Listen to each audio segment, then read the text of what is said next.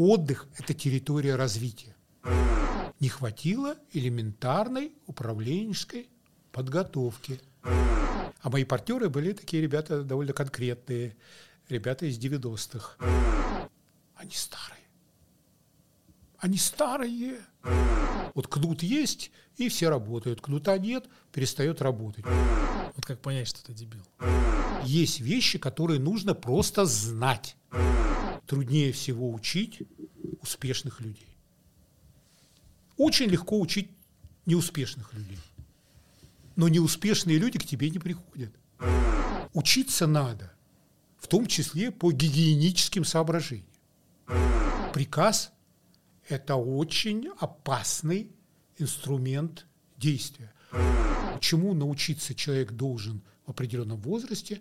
Он должен научиться строить осознанную и осмысленную стратегию своей жизни.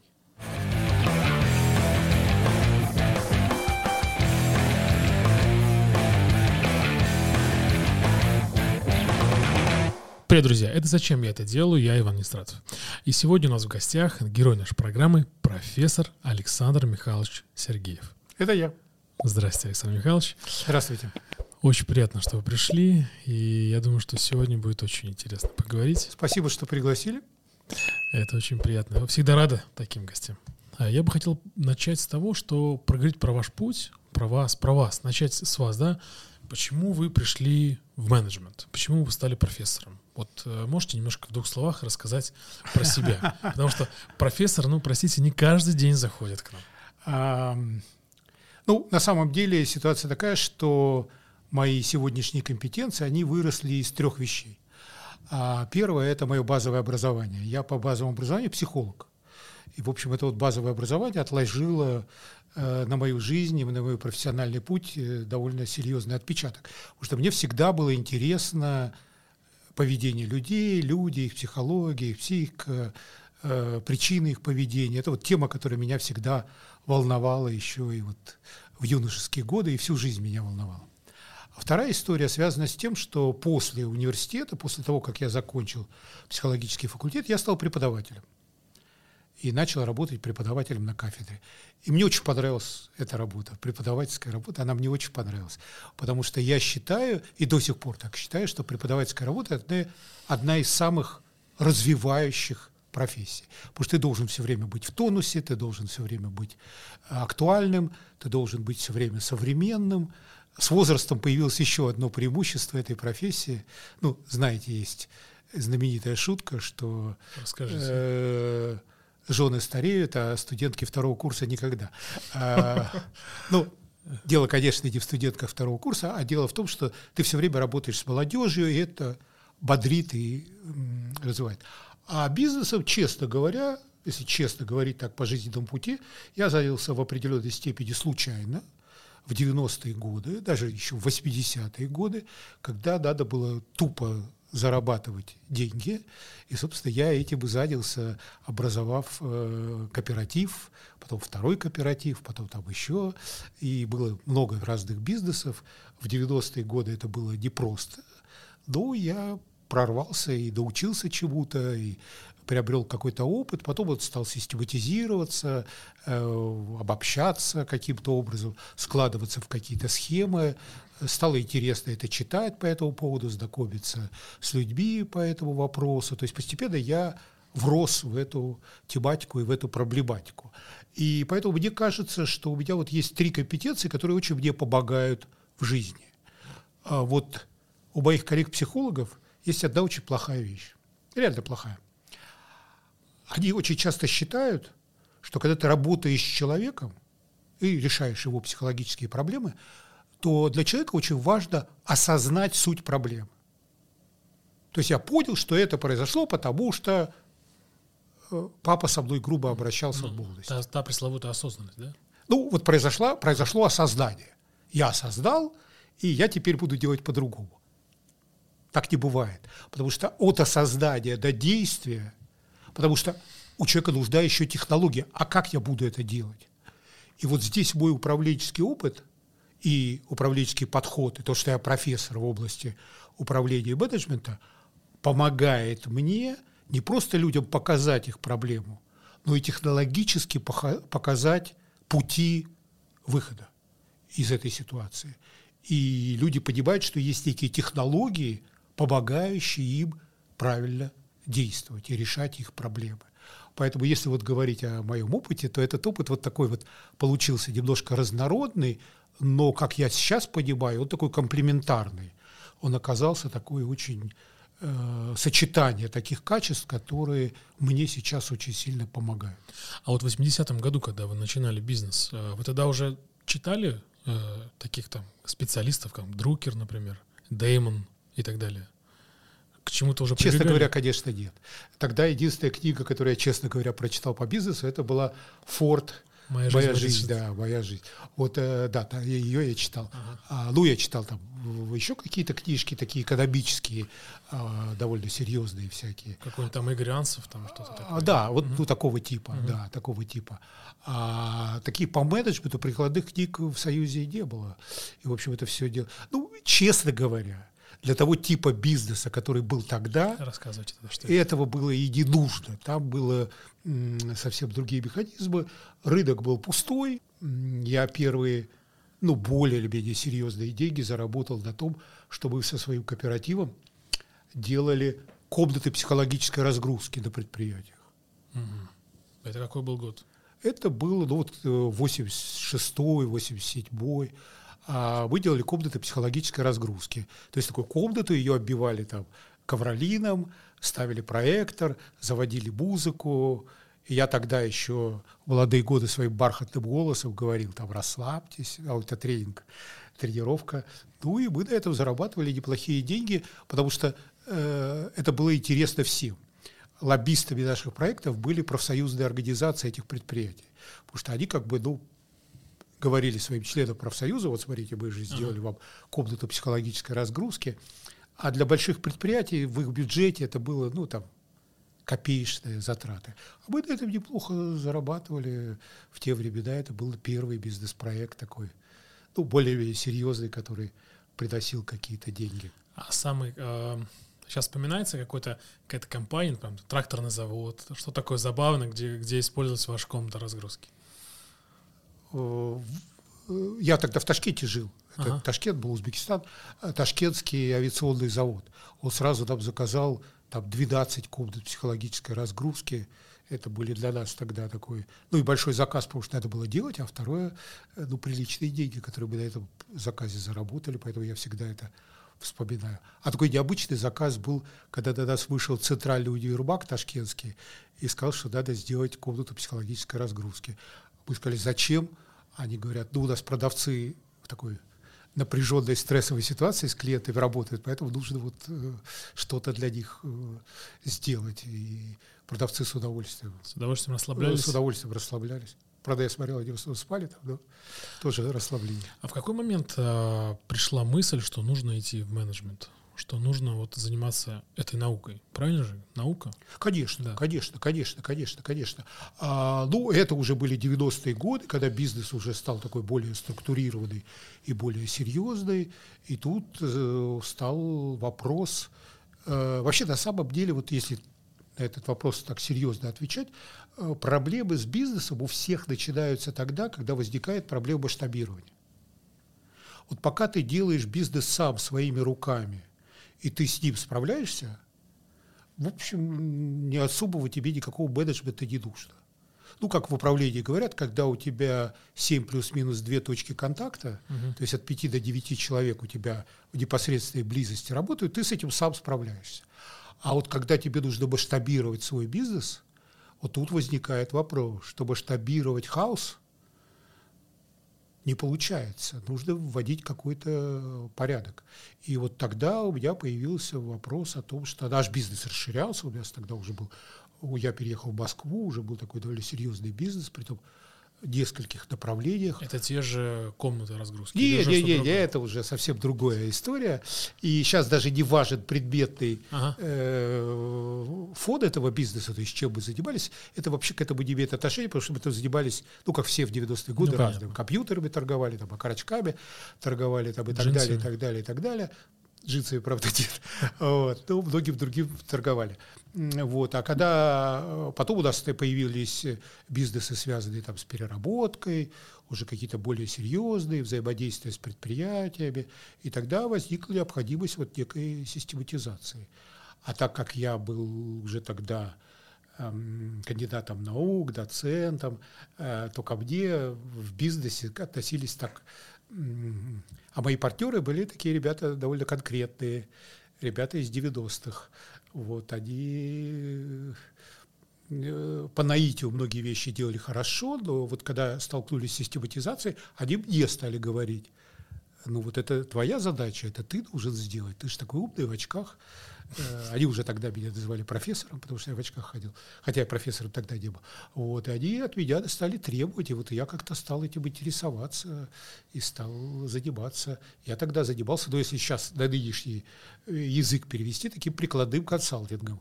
Правда, я этим занимался параллельно с тем, что я занимался бизнесом, э, ну, как участник этого бизнеса и как менеджер, но постепенно все больше отдалялся, и потом я понял, что в какой-то момент времени заниматься чистой операционкой мне уже скучно, да? Ну, скучновато. Скучновато. И я пошел уже вот в консалтинг, бизнес-образование, в тренинги. Для меня оказалось, что это гораздо более Интересно. спокойная и интересная для меня работа. А вы сами, вот, э, то, что вы говорите, развивались в бизнесе по системность и так далее, и так далее. Вы читали самостоятельно книги? То есть вы так, как принято сейчас называется, саморазвивались? Или вы все-таки куда-то пошли учиться, чтобы этим бизнесом управлять? Вот настраивать систему. Ну, на самом деле, я, конечно, занимался э, сам. Я много читал разные литературы.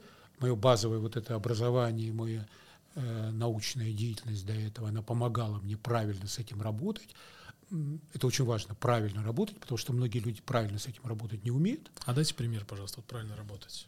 А, правильно работать – это пользоваться разными источниками э, литературы, сравнивать. Вот в чем проблема очень многих людей, которые сейчас ну, подают себя как бизнес-тренеры, консультанты и так далее. Вот он прочитал одну какую-то книжку, ему концепция понравилась, она была ярко подана, и он начинает ее продавать. Хотя там масса противоречий масса противоречий. Если посмотреть на эту ситуацию с другой стороны, ты увидишь другой план реальности, третий, четвертый, пятый. Но люди уверены, и они начинают это продвигать э, со стервенением. И, в общем, это крайне опасная история. Это опасно и для бизнеса, и для личного развития, и до сих пор то, что на этом рынке творится, это вообще кошмар и ужас, который ни в какие ворота не лезет. Про это я тоже, у меня заготовлены вопросы на тему э, бизнес-образования. Она меня очень сильно волнует, потому что э, читаю... Это хорошо, что она волнует. Да. Потому что многих она не волнует, многим кажется, что все хорошо и все нормально. Но читая ваш телеграм, на самом деле с вами познаком... с вашим творчеством, да, или с вашей работой, давайте работой. Я познакомился достаточно давно и читаю вас, ну, года полтора, наверное. И наблюдаю, вот как вы э, разоблачаете, я бы, наверное, так назвал бы, бизнес-тренеров одной темы но вы не называете фамилии, такие бизнес-тренер однодневка, да, там, или как певец одной песни, например. Кстати, да. раз вы вспомнили про мой телеграм-канал, да. то подписывайтесь на мой телеграм-канал, да. там много интересного. Друзья, я очень рекомендую подписываться, ссылка будет в описании. Вообще материал топ. Мне очень импонирует вот это ваша тема, что вы пытаетесь разобраться в причинно-следственных связях. Вы публично не боитесь это делать. Потому что, а, как я вижу, опять же, мое мнение, что вы не боитесь, что вас закидают каким-нибудь там негативом. Это, не боюсь. Это очень ценно, и это очень здорово, что это смелость, вот это, да, вот это глыба смелости. И позвольте, я одну цитату вашу приведу. Я готов, да, пожалуйста. Да, я э, процитирую сейчас вас, и Всегда себя приятно послушать. Да, и а, мы про эту тему поговорим. То есть, на самом деле, у Александра Михайловича в Телеграме много цитат. Я, когда готовился, думал, что взять, но взял посвежее информацию, прям последнюю. И опять про смыслы и слова. Как это важно в бизнесе и жизни. Мне все больше кажется, что некая нейросеть пишет тексты для ведущих бизнес-тренеров. Ведущих в кавычках. Гладкие. Точка. Внешне правильные, но по сути совершенно бессмысленные и вредные. Ну, например, читаю одного. Два качества смелого и настойчивого управленца. Делать быстрый, правильный выбор и доводить начатое до конца. И вроде красиво, и правильно. И что здесь скажешь? Хорошо же? Но как только начинаешь вчитываться, понимаешь, что это бессмыслица. Полная. Следует понимать, что быстрый и правильный – это управленческие антонимы. Если быстро, то, скорее всего, неправильно. А если правильно, то, скорее всего, не быстро. И к этому нужно быть готовым. Понимать, когда очень важна быстрота, и я готов рискнуть правильностью, взять риски на себя. А когда лучше точно, правильно и значит не быстро. А так полная манипуляция. Два качества смелого управленца. Значит, если ты не делаешь быстро, правильный выбор, ты не смелый управленец. Вот и соревнуются в смелости и быстроте. Но бизнес не спорт. Здесь другие законы. Я много лет назад написал статью «Кавалеристы больше не нужны». Наскоком и смелостью сегодня мало что сделать. Слишком сложная ситуация. И по второму пункту. По поводу доводить начатое дело до конца. Простите, но это вообще ерунда. В стремительно меняющейся обстановке, как сейчас, доводить до конца идею, которая когда-то казалась правильной, но в изменившейся рыночной ситуации, оказавшейся ошибочной, вверх глупости и беспечности. Наоборот, в турбулентное время очень важен аудит того, что мы делаем. Проверять верность выбранных вариантов. Смело и решительно отказываться от идей, которые еще вчера казались абсолютно верными. Гибкость и адаптивность – вот главные качества сегодня, а не тупое упорство и настойчивость. Так и бизнес можно потерять, да и жизнь свою испортить. Читайте внимательно, вникайте в смысл. Вот такая большая цитата про смыслы, про... Как красиво написал. Да, вы... И главное, по сути, правильно. Да, по сути, все так и есть. Так вот, э, ведь это действительно так и есть, что нас учат к чему-то одному, делать быстро, настойчиво. Вот, вот эти фразы, там у вас еще много всего, вы э, это ваша миссия какая-то разоблачать вот этих вот людей, которые условно возомнили себя какими-то тренерами или пропагандируют какую-то тему. То есть вникать в суть в процесса, проблемы. Ну, в определенной степени, да, это моя миссия, как я ее расцениваю, потому что, а, на рынке этого очень много, б, это засоряет голову людям и приводит к очень плохим последствиям, и я очень хочу ну, по крайней мере, у тех людей, с которыми я взаимодействую через телеграм-канал, через там, другие средства коммуникации, через свои тренинги, я, может быть, это не так прозвучит не очень хорошо, я хочу выработать рвотный рефлекс. Вот, рвотный рефлекс. Вот как э, у человека бывает рвотный рефлекс, найди свежую пищу. Вот э, понюхал и вот вырвало, и ты не стал это есть. Вот э, к знаниям тоже должен быть рвотный рефлекс. Вот чтобы человек, у него были такие представления, чтобы ему всякую, извините, туфту не могли впарить. Потому что вот это все это впаривание. Вот такой вот внешне красивой оболочкой, угу. ну, как вот вы читали там, ну, кто скажет, там, уверенный лидер должен то-то, то-то, ну, смело, то-то, быстро, да. Смело и да. быстро доступать, ура, да, вперед, ну, да. побеждать, Эгегей, да, ну, к новым успехам, там, добиваться результата и вперед к миллиардам долларов. Ага. Кто скажет против? Ну, все скажут, я хочу миллиард, давай я тоже буду упорным, настойчивым, смелым и решительным, и этот миллиард будет мой. Это ну, прямая манипуляция человеческим поведением это ну, кошмар и ужас на самом деле. И огромное количество судеб людей ломаются вот из-за таких э, рекомендаций. И когда я с подобными случаями сталкиваюсь, мне э, больно на это смотреть, мне э, хочется людям сказать правду, вот, как это есть на самом деле. И да, в это вот в определенной степени, как бы это громко не звучало, вот такая моя миссия. Потому что, ну да, я действительно профессор, да, я занимался наукой, я написал больше книг, чем эти люди прочитали в своей жизни. Поэтому вот мне хочется людям как-то открыть глаза на это, чтобы они здраво посмотрели. Более того, мы этой темы уже касались, я очень хочу, чтобы люди читали хорошие бизнес-книги. Хорошие бизнес-книги. Э, действительно содержательные, действительно э, полезные, такие книги есть, но их мало, опять-таки, ага. потому что основной поток того, что на рынке сейчас присутствует, это тоже такая же белиберда, которую вот э, воспроизводят такие же вот эти бизнес-тренеры или бизнес-гуру, которые, понимаете, вот здесь есть одна тема, э, которую я часто пытаюсь э, осветить, это тему практиков. Вот человеку очень часто кажется, что если он построил успешный бизнес, значит, он может других учить. Но это типичная ошибка выжившего. То есть вот если у тебя получилось, это не значит, что получится у других по твоим рецептам. По двум причинам. Потому что рынок уже поменялся, и то, что ты делал там 10-20 лет назад, сейчас уже на рынке совсем другая ситуация, и твои рецепты уже не работают. Да, справедливо. А второе, практик не всегда может выделить факторы успеха. Вот я еще ни одного не видел такого практика, который бы сказал, мне повезло. Ну, тупо повезло.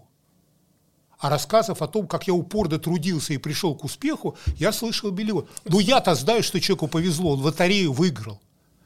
И это не повторится больше никогда. Такое стечение обстоятельств. Но человеку кажется, что mm. он такой молодец. Потому что любому человеку кажется, что он такой молодец. Конечно, конечно. Кто бы сказал, что это просто вот так вот стечение обстоятельств, что вот так случилось. Ну, хотя я знаю вообще прямые манипуляции, когда там э, человек... Давайте пример. Ну, я фамилии да, не называю, да, но да. пример понятный. Мы все поймем, человек фамилии. Э, женился удачно на э, дочери богатого человека, э, стал наследником приличного состояния и рассказывает всем, как он успешно управляет бизнесом и какой он молодец. Ну, слушайте, ну это ж неудобно. Тем более, понимаете, здесь ведь есть какая проблема – а, что у людей бизнеса, достигших успеха, есть очень большая проблема. Простая, понятная человеческая проблема. Вот человек э, сделал бизнес, сделал деньги, потом он уперся в потолок. Как развиваться дальше, он не знает. Ну, не знает. Признаться даже себе в этом, в то, что я не знаю, он не может. Тяжело. Тяжело. А заниматься чем-то нужно. А бизнес уже вроде бы работает, бабки уже есть.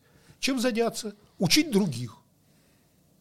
И вот Инстаграм откройте, каждый второй сеть, деловой, да. Э, ну, она запрещенная, но да, да, как-то да. все ей все равно пользуются. Да, вот. Отметим, чтобы мы же в России производимся. Да, да, да, ну, она запрещенная, но... И получается, что вот там же миллион рассказов о том, что э, человек рассказывает о своих успехах. Чаще всего выдуманных на 90%. Э, и потом он учит всех остальных этого успеха добиваться. Притом самое это смешное, что в основном его успех построен на том, что он свой продукт всякий блохам пропихивает. Ну, простите за такое слово. И это его бизнес.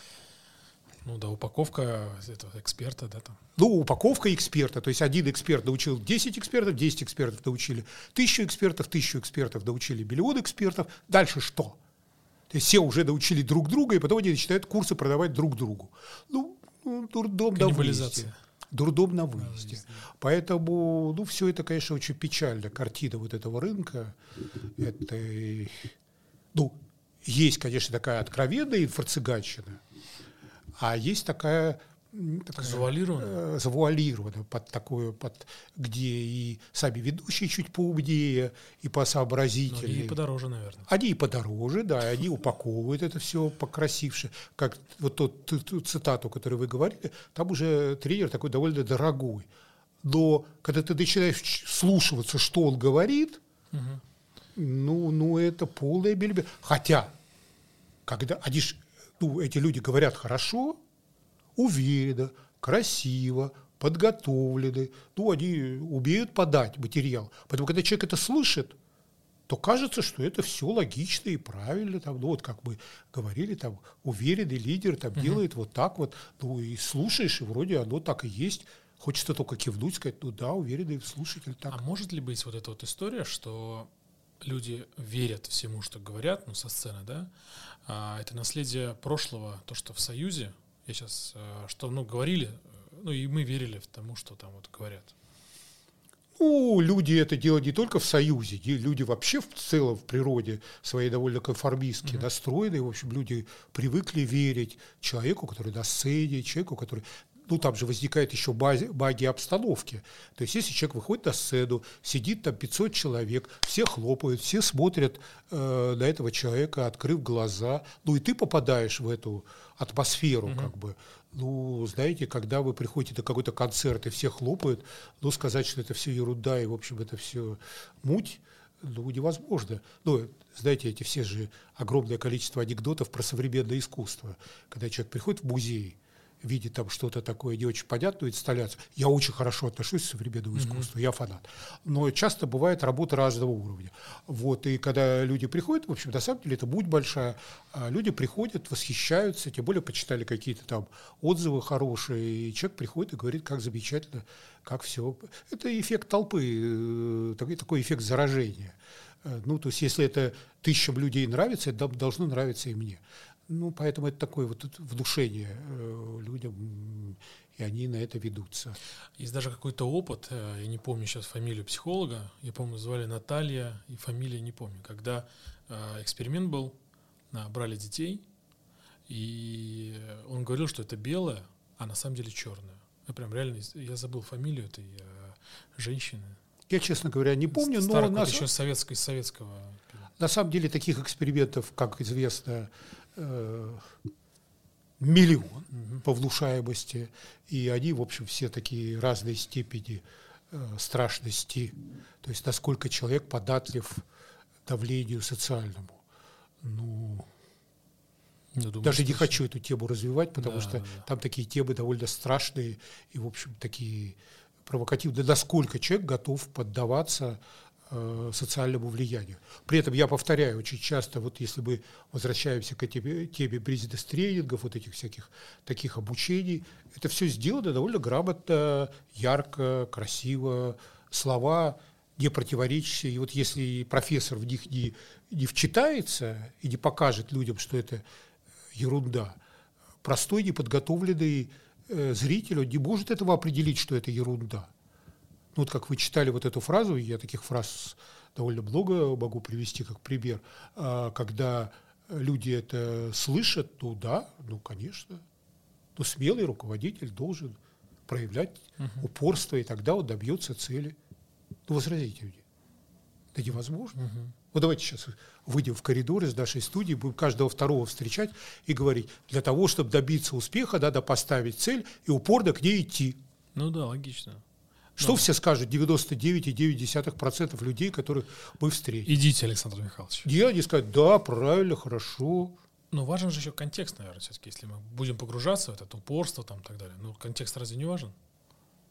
Ну, контекст всегда важен. Угу. Вопрос только в том, что есть некие базовые вещи, которые в значительной степени не очень зависят от контекста, не очень зависят, они действительно являются такими базовыми, определяющими ну, некая осмысленность жизни человека mm-hmm. и осмысленность того, что он делает.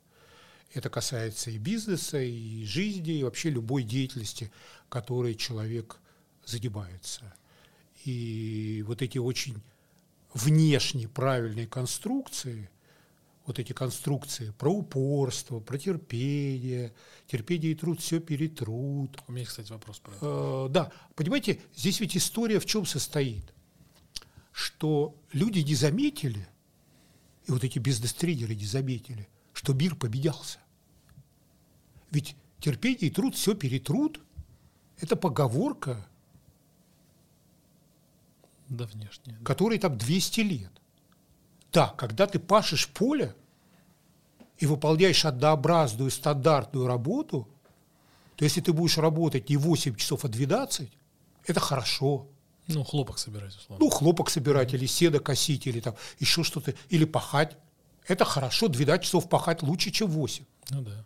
А Уж, по крайней мере, да. Бариду, который наблюдает за тобой, ему точно лучше. Поэтому, но переносить вот этот принцип трудовой этики 200-летней давности на сегодняшний тру труд по меньшей мере неправильно. А по сути своей это обман. Потому что когда ты занимаешься интеллектуальным трудом, 8 часов работать гораздо лучше, чем 12.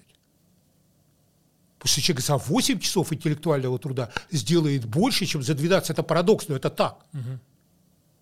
Просто потому что когда он знает, что ему надо работать 12 часов, а мозг человека не рассчитан на то, чтобы 12 часов э, работать. Потому что наш предок 200-летний, который шел за лошадью и косил, он не думал об этом процессе. Он мозги не напрягал. Он напрягал тело, а мозги угу. у него отдыхали. Но если ты работаешь мозгами, мозг не рассчитан на 12-часовую работу. Но природа так не предусматривала. А давайте вот про, про пахание. Есть книга «Русская модель управления» Прохорова. Читали? Да, конечно. Вот как считаете, он там говорит, почему мы все время там условно от сессии до сессии, да, потому что у нас был, был посевная, потом зима, поэтому мы вот в последний момент начинаем все делать. Вот на ваш взгляд, это правда или все-таки это, это в генном коде вот эта история? Просто мы сейчас говорим про Землю. Я думаю, что это отчасти правда, отчасти ага. правда, хотя ну, таких серьезных исследований нет, это такое предположение его и наше предположение того, что это может быть так. Хотя я думаю, что, в общем, уже прошло смена поколений, и, в общем, я не думаю, что эти факторы являются определяющими. А, мне кажется, что многие принципы трудовой этики, они уже рождались в гораздо более поздний период времени, и мне кажется, вот этот авральный метод работы, да, это скорее такая советский пережиток, э, чем э, крестьянская работа по сезонам. Угу. Потому что в советское время почему был рваный э, режим? Потому что были проблемы со снабжением, и то мы стоим, у нас нет деталей, то мы работаем по 12 часов, потому что у нас появились детали, вот э, нестыковка да. логистических схем, как бы мы сейчас сказали, она приводила вот к этому авральному способу производства. Можно еще какие-то причины дойти, но то, что в российской модели э, управления – авральность – это один из методов, к которому многие люди привыкли, но я назову еще один фактор, который, мне кажется, главный в этой авральности. Давайте. Это неспособность менеджмента компании выстроить регулярные бизнес-процессы. А эти бизнес-процессы, э, почему они не получаются регулярными? Потому что бизнес-процессы в российских компаниях построены так, что они работают только при непосредственном контроле руководителя. И как только контроль исчезает, то есть руководитель уходит куда-нибудь, то бизнес-процесс рушится, потому что он сам не работает. Он работает только при наличии кнута. Вот кнут есть, и все работают. Кнута нет, перестает работать, потому что фактически бизнес-процесс построен при избыточном внешнем контроле. А как сделать так, чтобы процесс работал без контроля? Ну, к сожалению, большинство российских менеджеров с такой задачей плохо справляются, плохо справляются. И поэтому получается, что вот этот рваный ритм, он еще имеет э, причину, что не получается выстроить такие э, автономно работающие бизнес-процессы. Давайте вопрос про бизнес-процесс сейчас запомним и к нему перейдем. Я хочу про терпение еще проговорить. Да.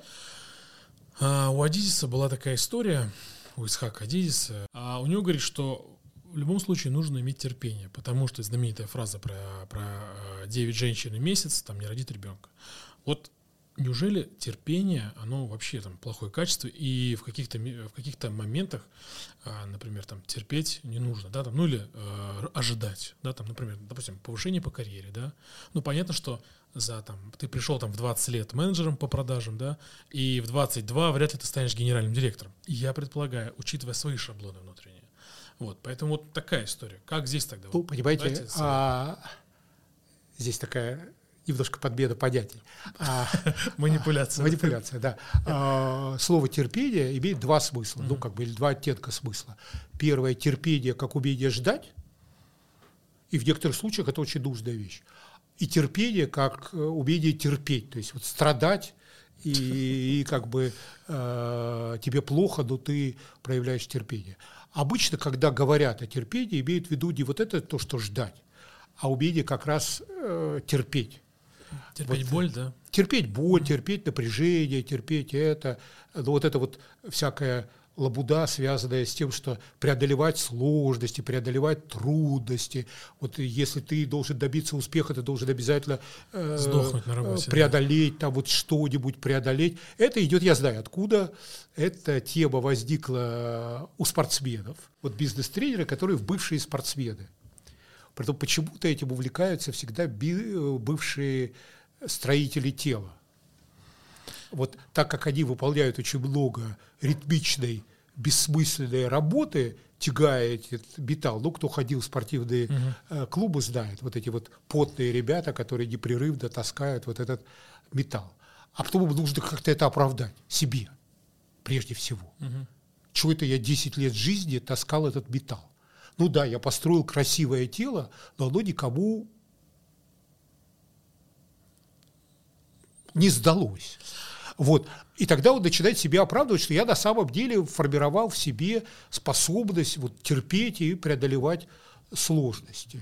И это очень опасная философия, крайне опасная.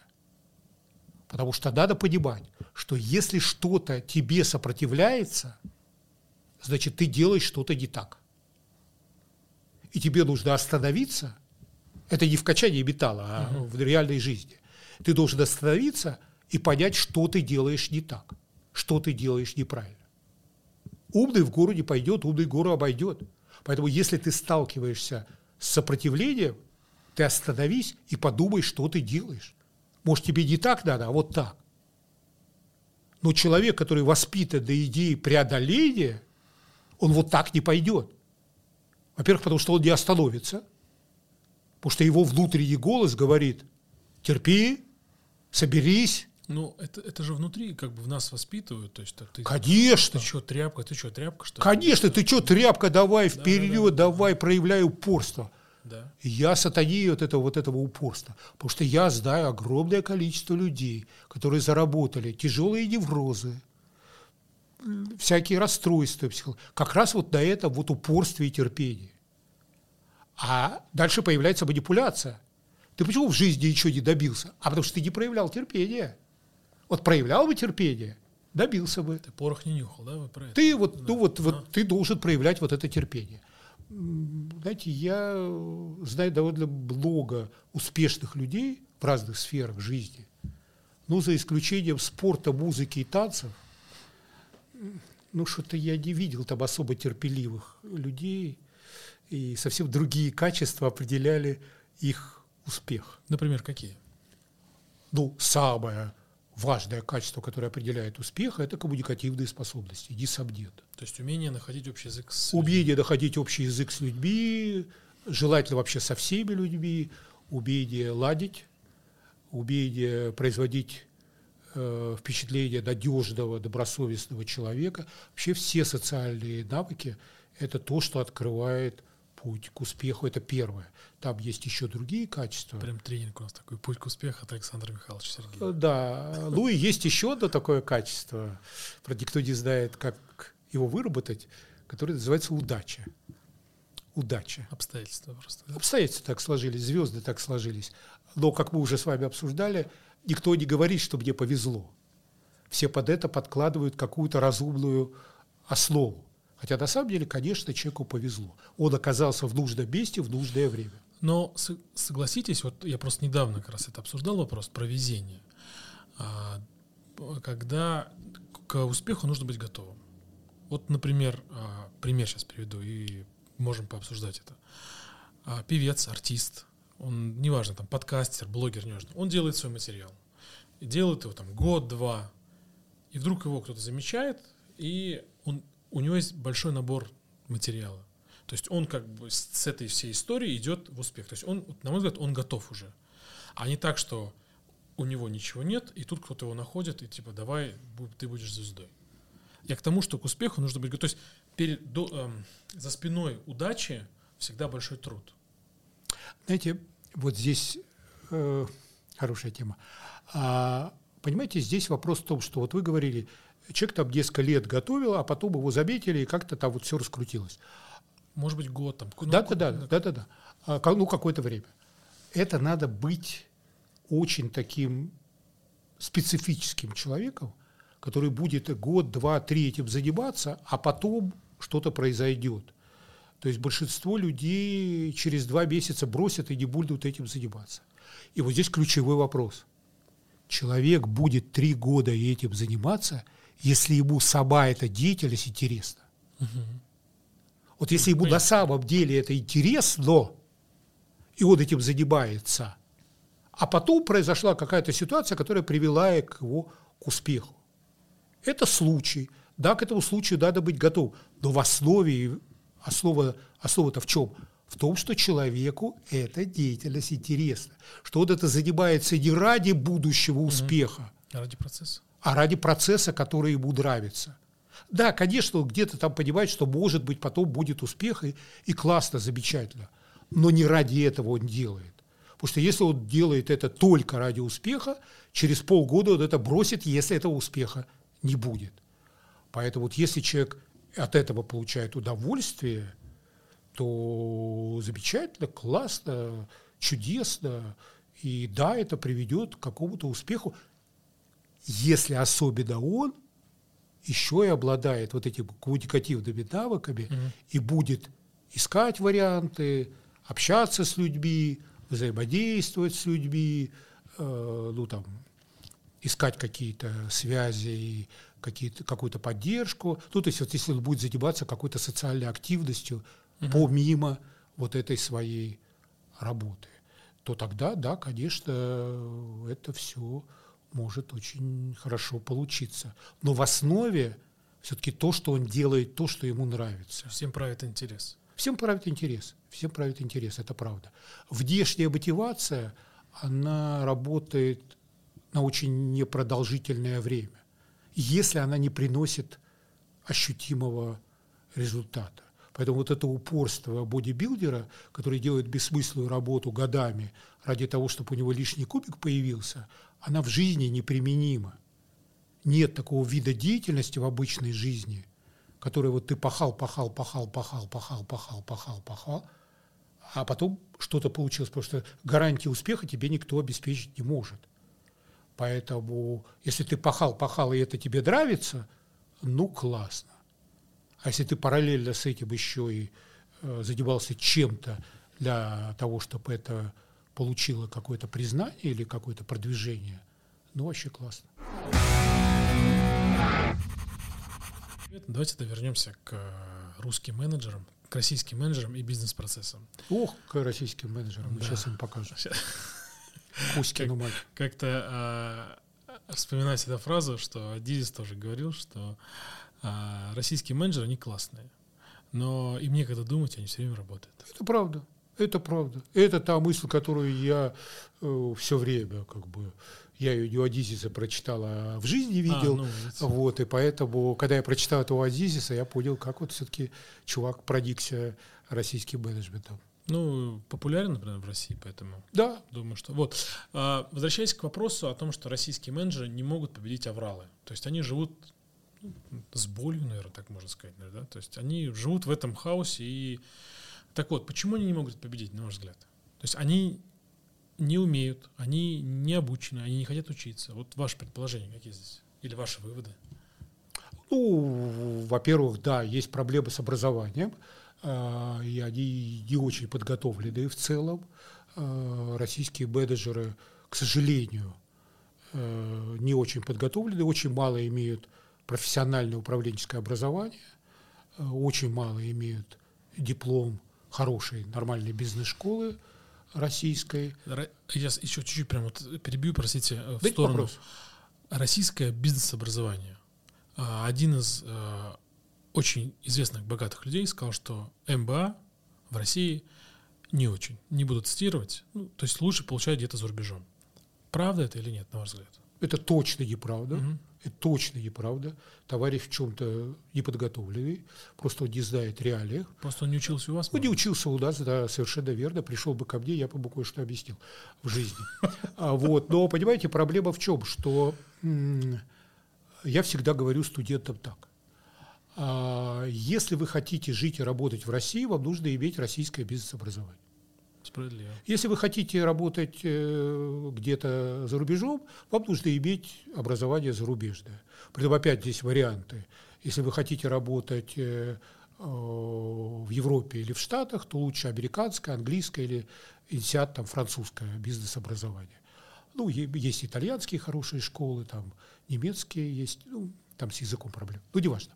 Вот. А, если вы хотите работать в Азии, лучше иметь азиатские школы, Сингапур, Гонконг, там есть хорошие программы. Ну, где работаешь, там учишься. Где работаешь, там учишься, потому что это разные программы, они ориентированы на разный рынок и на разный уровень его подготовки. А менталитет туда? И в том числе и на менталитет mm-hmm. менеджеров и, соответственно, э, характер того бизнеса, которым люди mm-hmm. занимаются. Поэтому, если хочешь работать в России, получай российское бизнес-образование. Я очень мало знаю кейсов, когда человек закончил западную бизнес-школу, приехал в Россию и стал успешным. В основном люди приезжают, покрутятся, покрутятся год-два и уезжают обратно. опять обратно. Вот, поэтому э, российское образование для российского бизнеса. Но здесь есть одна очень большая проблема, которая вроде бы как бы такая смешная, но на самом деле очень серьезная. А в свое время Министерство образования российское решило легализовать программы MBA, которые до этого были просто такой самодеятельностью трудящихся, и каждая школа выдавала свой сертификат. А Министерство образования несколько лет назад задумало такую реформу и сказало, а мы будем сделать специальный диплом государственного образца. Ну, вроде хорошо, диплом государственного образца, все будут получать диплом государственного образца. Классно. И все программы прошли аккредитацию.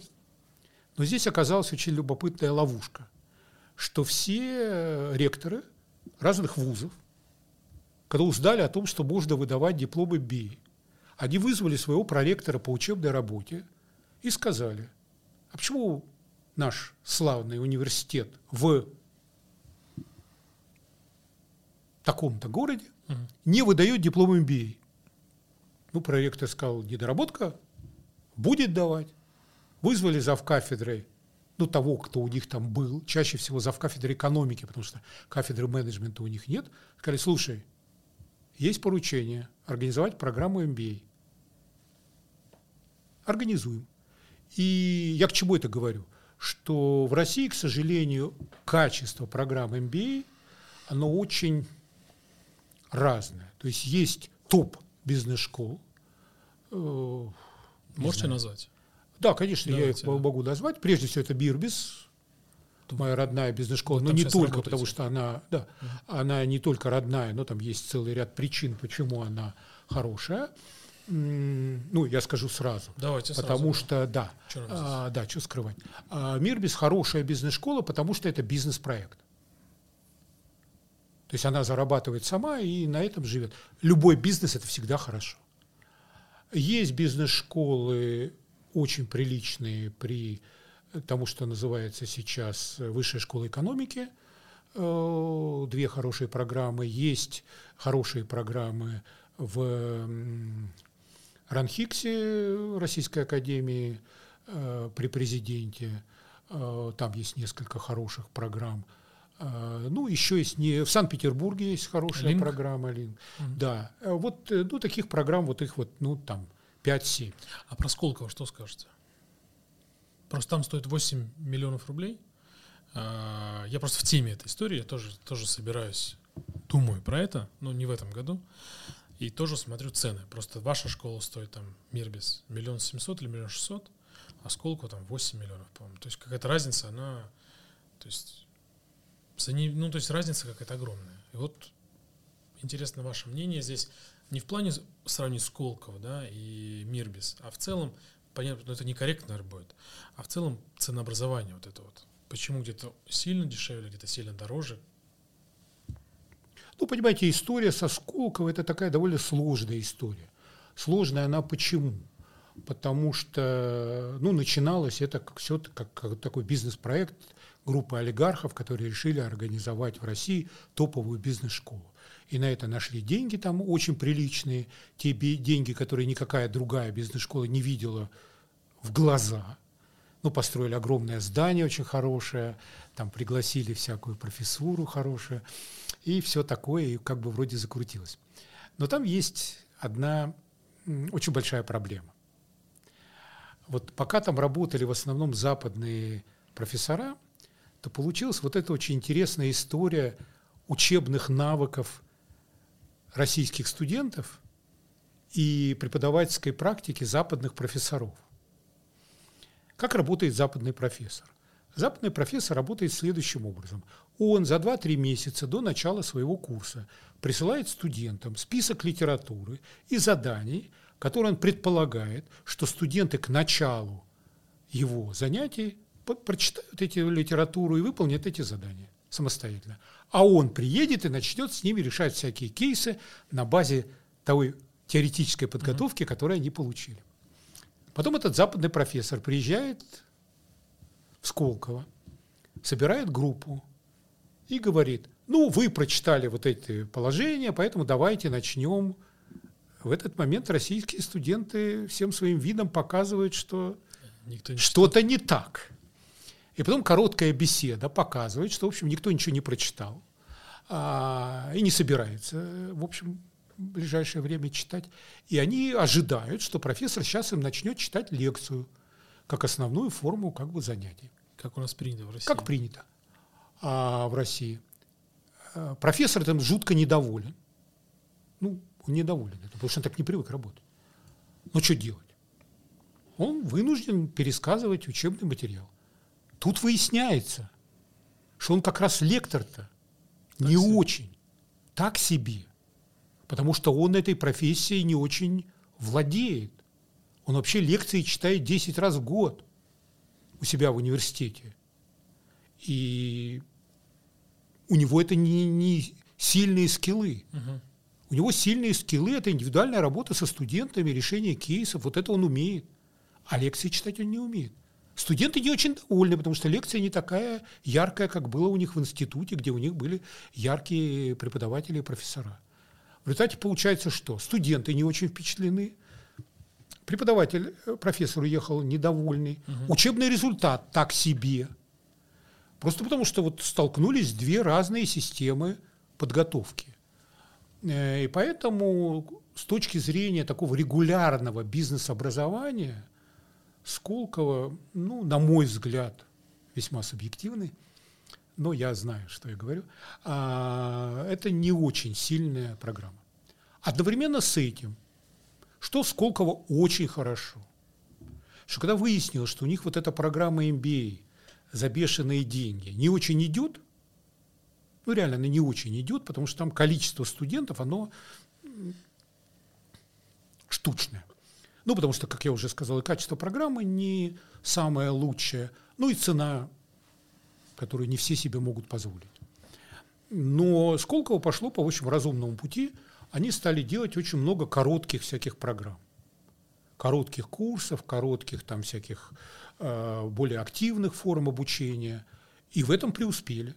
И в этом преуспели. У них есть очень хорошие короткие программы, тренинговые программы, программы там проработки чего-то, проектные программы. Вот эти короткие программы, есть среди них довольно много интересных, ярких, но это не регулярное бизнес-образование.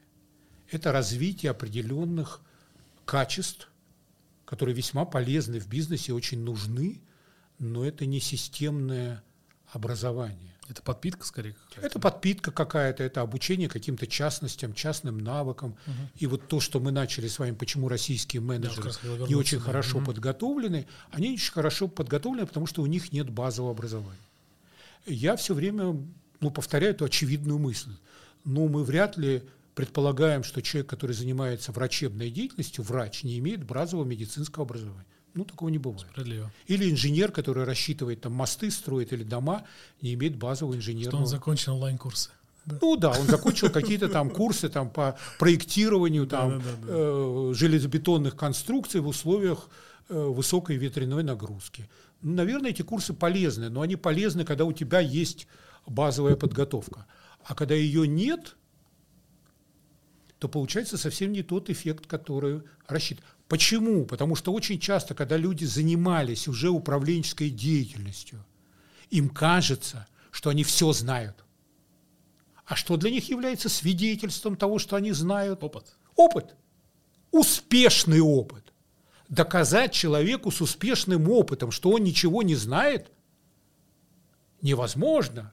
Потому что он все время говорит, как же вы, Александр Михайлович, мне утверждаете, что я ничего не знаю, когда я построил вот такой бизнес, и этот бизнес успешно работает.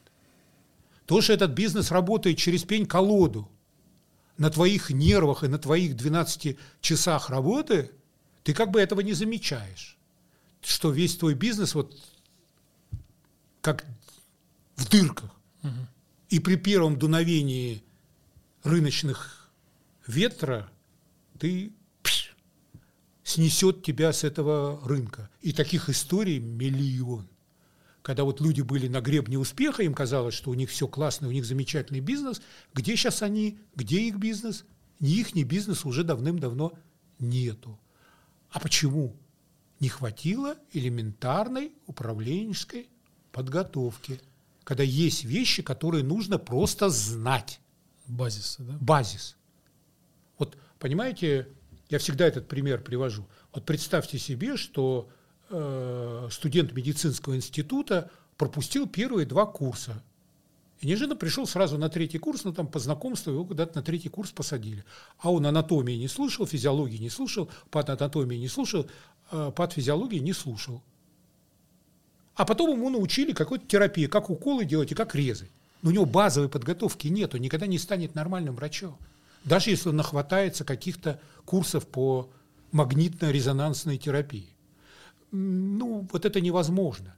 Поэтому достаточно низкий уровень управления в российских компаниях – это отражение в том числе э, ну, достаточно низкого уровня подготовки. К сожалению, это так.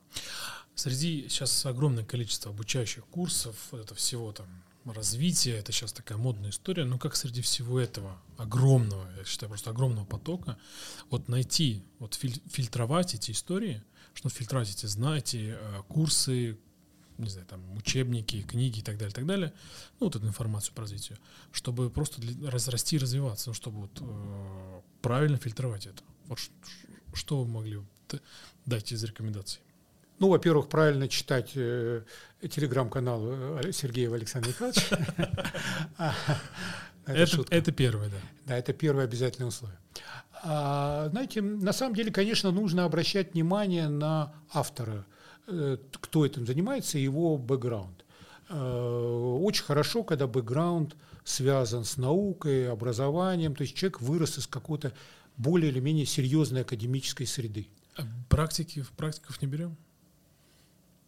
Практиков очень мало примеров хороших. А можете назвать кого-нибудь? Вот я вообще имен не называю, просто вот, вот от слова совсем. Потому что, опять-таки, кого-то назовешь, э, да, кого-то э, не назовешь, и вот так произойдет не очень хорошо, а, поэтому вот без имен. Но практики, почему, я уже говорил, это плохо, потому что практики рассказывают историю успеха. А нужно рассказывать историю неудач. Вообще учиться надо на неудачах и понимать их причины. Потому что история успеха всегда уникальна. Невозможно построить вторую компанию Apple. Невозможно построить второй Amazon. Нельзя построить второй Facebook. Вы можете прочитать 100 книг про Стива Джобса, это не значит, что вы построите второй Apple. Хотя в книжках все написано. Вот, вот оно написано, как действовал. Вот возьми книжку, прочитай и сделай. Но ни у кого не получилось еще, ни у кого. Если бы это было так просто, то у нас по улицам ходили бы одни миллиардеры. Все прочитали книжки про успех, повторили и сделали. Еще никому не удалось повторить большой успех. Это невозможно. И на этом нельзя учиться, потому что любой успех, особенно большой, это стечение десятков разных обстоятельств. И мы даже аналитической работой не можем просчитать все количество сочетаний, которое привело к этому успеху. То есть вот мы 20 факторов поняли, а 21 не поняли, а он был как раз решающим. Угу. Я вам расскажу, какой был самый решающий фактор в успехе Это компании Apple. То, что уволили Стив Джобс? Нет. Это как, что именно? Когда Стив Джобс и Стив Воздяк сидели в гараже, и Стив Джобс э, сказал Воздяку, пойди сгоняй за пивом, а Воздяк сказал, да пошел ты. И Джобс сказал, ну ладно, хорошо, я сам сбегаю. А мог бы сказать, да, сволочь ты, возняк, не хочешь за пивом сказать, уйти и не вернуться никогда в этот гараж. И не было бы никакой компании Apple. И не надо было бы читать вот такие толстые книжки. И кто опровергнет мою версию? Никто. Понимаете, это сочетание огромного количества факторов, которые привели к этому успеху. Притом большинство этих факторов, они неконтролируемы, а значит, их нельзя воспроизвести. Учиться надо всегда на неудачах. Про ошибки интересно. А, поскольку много книг американских, то проигрывать луз – это неудачник. И, быть может, я сейчас, вот мне только сейчас эта идея пришла, что про ошибки говорить, это как про неудачник. Ты, как бы ты неудачник, и, а неудачников не очень любят. Да, это, это правда. Это первая история. А вторая история, что... Вы совершенно правы. Вот да? это, это очень важная история, да. А, ну. Американцы не любят писать про неудачников, это правда. И поэтому они не пишут про ошибки. И, а так как 80% бизнес-литературы либо западная, либо написанная российскими авторами, но по калькам uh-huh. американским, то это да. Вот эта культура успеха. Американской мечты, да? Ну, такой, да, американской мечты. И хотя в Штатах, конечно, сейчас уже такое немножко это все олдскульная, скорее, история, но так как у нас книга приходит э, через там определенное количество лет к нам, то, конечно, да, это вот такая история. И второй вопрос про ошибки. А, на мой взгляд, мое мнение, что к ошибкам в нашем, в русской модели управления не очень любят относиться. Я приду пример. Когда ты приходишь к руководителю, ну, счастье, когда ты можешь руководителю сказать о проблемах, об ошибках. На мой взгляд, это просто одно из таких вот, вот галочек, которые можно сказать, что тебе повезло с, ну, с обстановкой. Но большая часть, то, что э, я знаю, это не по своей работе, что зачастую приходить с проблемой, даже если у тебя есть решение или с какими-то ошибками, с какими-то, не знаю, там, ну, ты ошибся, то это не очень. То есть в основном э, под ковер называется это. Вот. Ведь быть, поэтому, может быть, и отношение к ошибкам у нас не очень. Ведь все говорят, что нет, ошибаться это круто, но при этом зачастую под ковер засовывают проблемы. Это правда. Это так. А, понимаете, в российской модели управления есть одна большая проблема. Эта проблема называется дистанция власти. Это психологическое расстояние между начальником и подчиненным. А, многие исследования показывают, что для России характерна вот такая вот такая, вот не знаю, там камера показывает, вот такая, да, очень э, большая, да, очень большая дистанция власти, то есть психологическое расстояние между начальником и подчиненным. И это большая проблема, потому что при большой дистанции власти подчиненный действительно не склонен откровенничать со своим руководителем, потому что он боится получить э, Нагоняй, да. Нагоняй. И поэтому очень многие вещи, они действительно замалчиваются, прячутся под стол, и, в общем, руководитель последний узнает, что в организации на самом деле происходит. Такое, к сожалению, бывает. Э, поэтому вот эта проблема большой дистанции власти, которая очень часто у руководителей, почему возникает? Здесь зацикливается вещь, они профессионально не очень подготовлены, чувствуют себя не очень уверенно, и большая дистанция власти – это способ повысить свою уверенность в различных социальных ситуациях. То есть держи людей на дистанции, и ты будешь чувствовать себя королем. Потому что когда мы сближаемся, мы должны какие-то реальные проблемы обсуждать, мы должны что-то реально делать. А когда мы на дистанции, я тебе приказал, иди давай выполняй и не обсуждай, а приди ко мне с нужным результатом. А не придешь с нужным результатом, я тебя накажу. Это такая простая психологическая модель, и много, часто она происходит от неуверенности человека э, в себе и, соответственно, в своих управленческих де, э, действиях.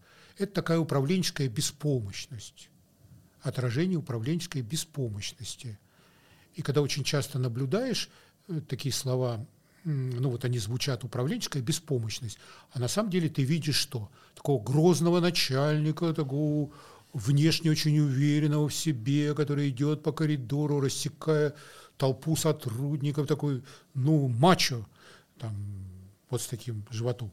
Вот. А на самом деле этот мачо – это маленький неуверенный мальчик, который, в общем, не очень понимает, как в этой ситуации себя вести. И он маскирует свою растерянность вот за этой маской такого, э, очень такого, да, за счет вот этой дистанции власти. Потому что когда ты держишь дистанцию, тебе проще, кажется, управлять людьми. Но в результате получается, что информационные потоки э, неправильно работают, проблемы запускаются под стол, а потом, когда они уже вылазят, их решать поздно, просто потому что уже поезд ушел, уже, в общем, тяжело решать эту проблему, просто потому что мы пропустили время. Когда в зародыше было, в общем, никаких проблем не было ее решить. Но в зародыше никто не докладывал. Просто потому что боятся. Боятся. Вот это проблема того, что российские подчиненные очень часто боятся своего начальника. Боятся, просто физически боятся. Потому что он для них источник негатива. Негатива. Да. негатива. Поэтому получается, что они пытаются его избежать, попадают к нему в кабинет только если их вызывают. Если они видят, что по коридору идет начальник, а они еще где-то далеко, тогда они стараются куда-нибудь свернуть, чтобы начальнику на глаза не попадаться. Ну, в общем, много всяких вот таких нехороших артефактов, которые связаны с тем, что подчиненные просто тупо боятся своего начальника. Похож на такой а, абьюз. Сейчас такое модное слово, да? Ну, в значительной степени это так, в значительной степени это так. То есть, если... Знаете, я всегда привожу а, этот да. пример, такой немножко смешной. Вот если мы говорим, ну, какому-то коллективу людей, а, работающих вместе в России, говорим, давайте сфотографируемся. И мы видим фотографию. Мы всегда можем определить генерального директора. Где будет генеральный директор? По центру. Он по центру будет стоять, и все будут так полуразвернуты вокруг него. Это всегда. Это закон. Ну, я понимаю, что сейчас мне кто-то скажет, там, ну, какие-то есть современные айтишные компании, в которых не так, да, это не так. Есть компании, в которых это не так. Но в обычных э, компаниях, в обычном бизнесе в 90% случаев будет именно так. Просто недавно совсем я смотрел одну фотографию одной очень крупной компании, и как раз был руководитель по центру, и все стояли вот так. Я тоже думал, как так еще так странно, с боком все повернулись. Но это всегда так. Это всегда Никогда так. не обращал внимания. Но это всегда так. Это всегда. Я повторяю, конечно, есть исключения, там какие-нибудь айтишники, которым вообще это все пофигу, и они на это не обращают внимания, но это исключение, которое только подтверждает правило. Если взять любую компанию, а уж если взять, ну вы меня простите, какой-нибудь завод – то там еще директор встанет, а остальные еще на полметра от него э, будут стоять на расстоянии, так чтобы в его пространство не попасть. А то есть правильно понимаю, что если мой руководитель, ну я образно сейчас говорю, если э, руководитель с вами на равных, наверное, получается, общается, то он в себе первый уверен, и он реально крутой управленец. Да. И, или не боится говорить про ошибки. Да. Про свои же. Абсолютно. Абсолютно, абсолютно. Это свидетельство уверенности и профессиональной подготовки. Да, да. Уверенности и профессиональной подготовки. Потому что уверенный, профессионально подготовленный человек, он всегда понимает, что он может подсказать своему подчиненному. Он может ему дать не приказ, не распоряжение, а он может дать ему рекомендацию по поводу того, как это лучше сделать. А когда у него профессиональной подготовки нет и уверенности нет, то единственная форма его общения с подчиненными – это приказ. А приказ – это очень опасный инструмент действия, потому что руководитель не всегда знает всех нюансов, но он приказал делать вот так, а значит подчиненный имеет две вещи. Первое – он будет делать так, несмотря на то, что он видит, что это неправильно – потому что он всегда может потом отмазаться. Потому что когда начальник потом ему предъявит претензии и скажет, вы что-то не получили того, что нужно, он на голубом глазу скажет, так вы же сказали, мы так и делали. Поэтому у него ответственности нет. У него ответственности нет. И поэтому приказ – это очень опасный в бизнесе способ общения начальника и подчиненного. Но, к сожалению, очень часто у начальников слабая управленческая подготовка и неуверенность в себе порождает э, только одну форму общения – это приказ. И отсюда невыполнение приказа – это наказание. Вот э, приказ и наказание – это два таких столпа, на котором очень часто российский менеджмент строится, к сожалению. Как вы думаете, если чуть пофантазировать, эта ситуация может поменяться? Она меняется, она меняется. Э, да, в российском бизнесе есть подготовленные менеджеры, которые строят хорошие компании, э, у которых э, хорошие результаты. Другое дело, что они часто в бизнесе не делают погоды пока. Но такие примеры есть, и, в общем, это все, ну, как бы, конечно, работает. Поэтому если сравнивать этот бизнес с тем, что был 10 лет назад, 20 лет назад, 30 лет назад, это революция огромного значения, огромного значения. То есть, я правильно понимаю даже, вот я сейчас, знаете, что наблюдаю, вот если не, не, не прав, поправьте, а, вот как раз возвращаясь к этому вопросу, что сейчас а, модель управления людьми, она стала больше на равных, и нет такого ну, грозные методы управления, давайте мы попробуем так сказать. То есть сейчас стало более лояльно отношение к людям. То есть все стараются общаться на равных. То есть нет такого, там, я начальник, ты дурак. Или... Ну, в каких-то сферах да, в каких-то нет. Это такая история пузырей. Знаете, я всегда в бизнесе mm-hmm. чего, ну и в жизни, собственно, чего всегда боюсь, и всегда, когда с кем-то полемизирую, э, всегда на это обращаю внимание, потому что мне люди рассказывают и говорят, Александр Михайлович, в бизнесе это вот так. Я всегда говорю, это в вашем пузыре вот так. То есть вот там, где вы живете и где вы работаете, то вот это вот так. А если выйти куда-нибудь э, в другой пузырь, то там совсем не так. Потому что если ты в каком-нибудь таком продвинутом э, бизнес-центре с хорошими кафешками, с хорошей там мебелью современной, там, с открытыми окнами панорамными, ну и так далее, и так далее, и так далее. У тебя такой антураж бизнеса, и, в общем, тебе кажется, что ты уже Везде так, так. Вот, вот, очень продвинутый и все остальное. А, и там на равных, и там все хорошо, и там все замечательно, и мы вместе пьем смузи, и, в общем, у нас все чудесно. А мы отойдем 500 метров э, фабрику красной э, что-нибудь октябрёдок, ага. и э, -э, -э баба дорогая, Поэтому надо осторожно относиться, mm-hmm. когда человек говорит в бизнесе это так. Корректнее всегда говорить, вот в бизнесе, с которым я знаком, это mm-hmm. так. Или в бизнесе, в котором я работаю, это так. Я всегда людям задаю вопрос. Вы, когда утверждаете, что в бизнесе это так, вы в скольких компаниях поработали? Мои наблюдения в рынке, наверное, так. Да, с вот, руководителями, с которыми я общаюсь. Да, вот да. С, с тем, где вы общаетесь. Но люди, как правило, общаются в своем кругу потому что люди тянутся, и подобное тянется к подобному. Это закон такой в жизни. А вы поезжаете куда-нибудь вот на красный там вот этот вот, и посмотрите, как это в жизни происходит. Бывал на Ну вот там немножко по-другому все. Э, поэтому у меня-то, когда мы говорим о моих компетенциях, в чем как бы преимущество, я с сотнями компаний общаюсь из разных сфер. И поэтому, в общем, я такую среднюю температуру по больнице более или менее понимаю. И понимаю, вот, ну, где-то это так, а где-то это совсем не так. Там в Москве это так, в каких-то других местах не так. В крупных городах это так, в маленьких городах это по-другому. Там есть довольно большая региональная специфика того, как это происходит и как это случается. В начале программы вы говорили про то, что а, вам было интересно а, искать причины следственной связи. Ну, да. Зачем, как, что получилось. А, на мой взгляд, это похоже. Вот есть э, известный психолог Виктор Франкл. Ваша идеология, она похожа с, с этой же идеологией? В определенной степени да, но я должен сказать, что это вообще особенность психологического как бы, образования, психологической подготовки. А ведь психология – это вообще наука про причины поведения. Ну, про причины деятельности, uh-huh. скажем, более таким правильным языком. Вот, про причины деятельности человеческой.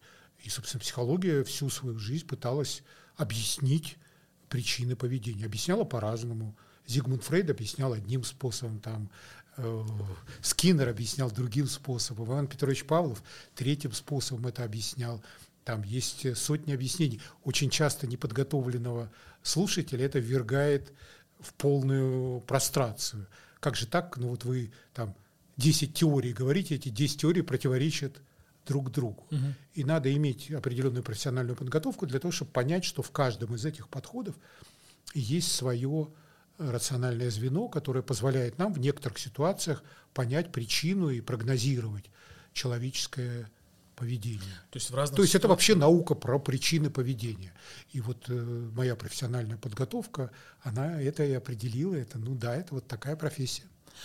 То есть в разных ситуациях использовать материалы по-разному. То есть вот, вот, вот это, например, какой-то, ну там, Павлова, вот эта история вот сюда. Да, абсолютно. Там Франкла вот сюда. Абсолютно. То есть единой какой-то теории нет. И все вставить под сомнение.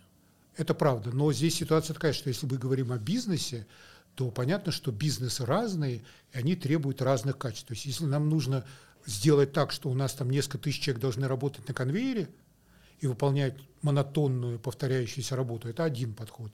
Или если у нас люди должны заниматься там креативом и творчеством, это другой подход. И подходы разные, и модели управления разные. Поэтому нужно и понимать общие принципы для того, чтобы именно и находить конкретные решения. Вот проблема в чем, что люди конкретные технологии знают, а принципах, на которых это построено, не всегда понимают. И поэтому получается, что вот они, как только эта технология перестает работать, они становятся ну, в такой затруднительной ситуации, а что же делать, потому что вот меня научили вот этой технологии, она сейчас не работает, а что ж мне делать? А давайте пример какой-нибудь можете привести? Это очень будет такой длинный разговор. Ничего страшного. А, Если вы не торопитесь, то... Я не тороплюсь. Отлично. Ну вот, например, смотрите, есть такой инструмент, который в, в российском управлении очень любят принимать, называется KPI. Э, Key Performance Indicate, да, э, ключевые показатели эффективности деятельности. И вот в дело и не в дело все включают этот KPI. Э, вот чему научился, то и делают. Я как-то все время рассказываю эту историю, я одним молодым человеком, моим учеником как-то общался, и у меня такой у него глаза горят, он такой счастливый, поймал меня в коридоре бизнес-школы и говорит, Александр Михайлович, мы ногой четкую систему управления ввели, мы каждому менеджеру записали 18-22 ключевых показателя. И теперь у нас все сбалансировано и будет работать. Я ему говорю, слушай, дорогой, вот давай поедем в твою компанию, прижмем твоих менеджеров где-нибудь в уголочке, и пусть они эти 22 показателя нам просто назовут. Ну, просто назовут. Не то, что они понимают взаимосвязь этих событий, а просто назовут их. И что получается? Получается, что мы вводим показатели, не понимая того, что мы провоцируем искажение деятельности участников процесса. Ну вот, например, мы взяли и наших менеджеров привязали к валовым показателям продаж. И у нас вал растет, а при этом прибыльность падает. Почему прибыльность падает? Потому что менеджер довольно быстро понимает, что для того, чтобы обеспечить вал, надо увеличить затраты, ну, например, рекламу. А, это вы, выручка. Выручка, да, да, да. Выручка. И у нас выручка растет, а прибыль падает, потому что они вкладывают все в рекламу и продвижение, потому что им, они получают от выручку. Мы говорим, о, это плохой показатель, давай прибыль будем мерить. Ну, прибыль же нам нужна, давай прибыль мерить. Но если мы привязали к прибыли топ-менеджеров, то топ-менеджеры быстро понимают, что надо порезать все косты, ни во что не вкладываться. Ни в обучение, ни в ремонт оборудования, ни в рекламу, ни в продвижение. И у нас прибыль шух, на какое-то время. А через какое-то время, так как мы инвестиции не делали, бизнес начинает загибаться. В этот момент эти менеджеры отсюда сваливают на волне успеха, получив свои бонусы. Угу. Потом компания начинает загибаться, и они являются причиной того, что компания загибается. А они ходят по рынку и говорят, вот мы были, все работало, мы ушли, все завалили, вот эти идиоты, а мы красавцы. В результате получается, чем больше показателей мы вводим как показатели KPI, тем больше у персонала возможности манипулировать этими показателями. И приводит это всегда к хорошему системному результату для бизнеса – не приводит. Это инструмент. Им надо очень умело пользоваться. Но очень часто менеджеры этого не понимают И начинается вот эта игра в показатели. Чем больше показателей, тем лучше. Чем эти показатели выражаются в цифровом значении, чем лучше для бизнеса. То, что нельзя измерить, не должно быть приниматься во внимание. Но это же глупость. Потому что большинство важных вещей измерить невозможно. Они не меряются. Как ты померишь? Энтузиазм. Как ты померишь? Креативность. Как ты померишь? Вовлеченность. Да, я знаю, есть компании, которые меряют вовлеченность персонала, есть там какие-то показатели. Никакого отношения к реальной вовлеченности это не имеет, кроме того, что HR у себя KPI записал, померили вовлеченность. Она оказалась 83%. А в следующем году будет 85%, и, соответственно, HR хорошо поработал. Бред. Но также многие компании работают на этом бредятине. И поэтому получается, что плохой инструмент KPI? Да нет, хороший инструмент. Но им надо умело пользоваться, для этого надо разобраться, для этого надо понимать причины, в том числе мотивации, организации бизнес-процессов. В каком случае KPI это хорошо, а в каком случае KPI погубит ваш бизнес. Такое бывает. А люди с тупым рвением этот KPI внедряют, потому что с настойчивостью, которая достойна лучшего применения. Почему? Потому что, а, они других инструментов не знают, а этот они где-то на каком-то семинаре услышали, им разобрали и сказали, что это хорошо работает, ну давай мы. А потом возникает иллюзия управляемости. Если мы к эти показатели привязали, то дальше мы э, вот управляем, значит, бизнесом. Через KPI мы управляем бизнесом. Ну, управляйте дальше, если вы дебилы. Ну, нет проблем. Вот как понять, что ты дебил? Это больная проблема. Это больная проблема. Понимаете, человек начинает понимать, что он что-то делает не так в ситуации неудачи. Это понятно. В ситуациях успеха все чувствуют, что они труднее всего учить успешных людей. Очень легко учить неуспешных людей. Но неуспешные люди к тебе не приходят потому что у них нет денег на учебу. А к тебе приходят успешные люди. А успешные люди не сомневаются в своей правоте. Вот в чем беда. Это проблема.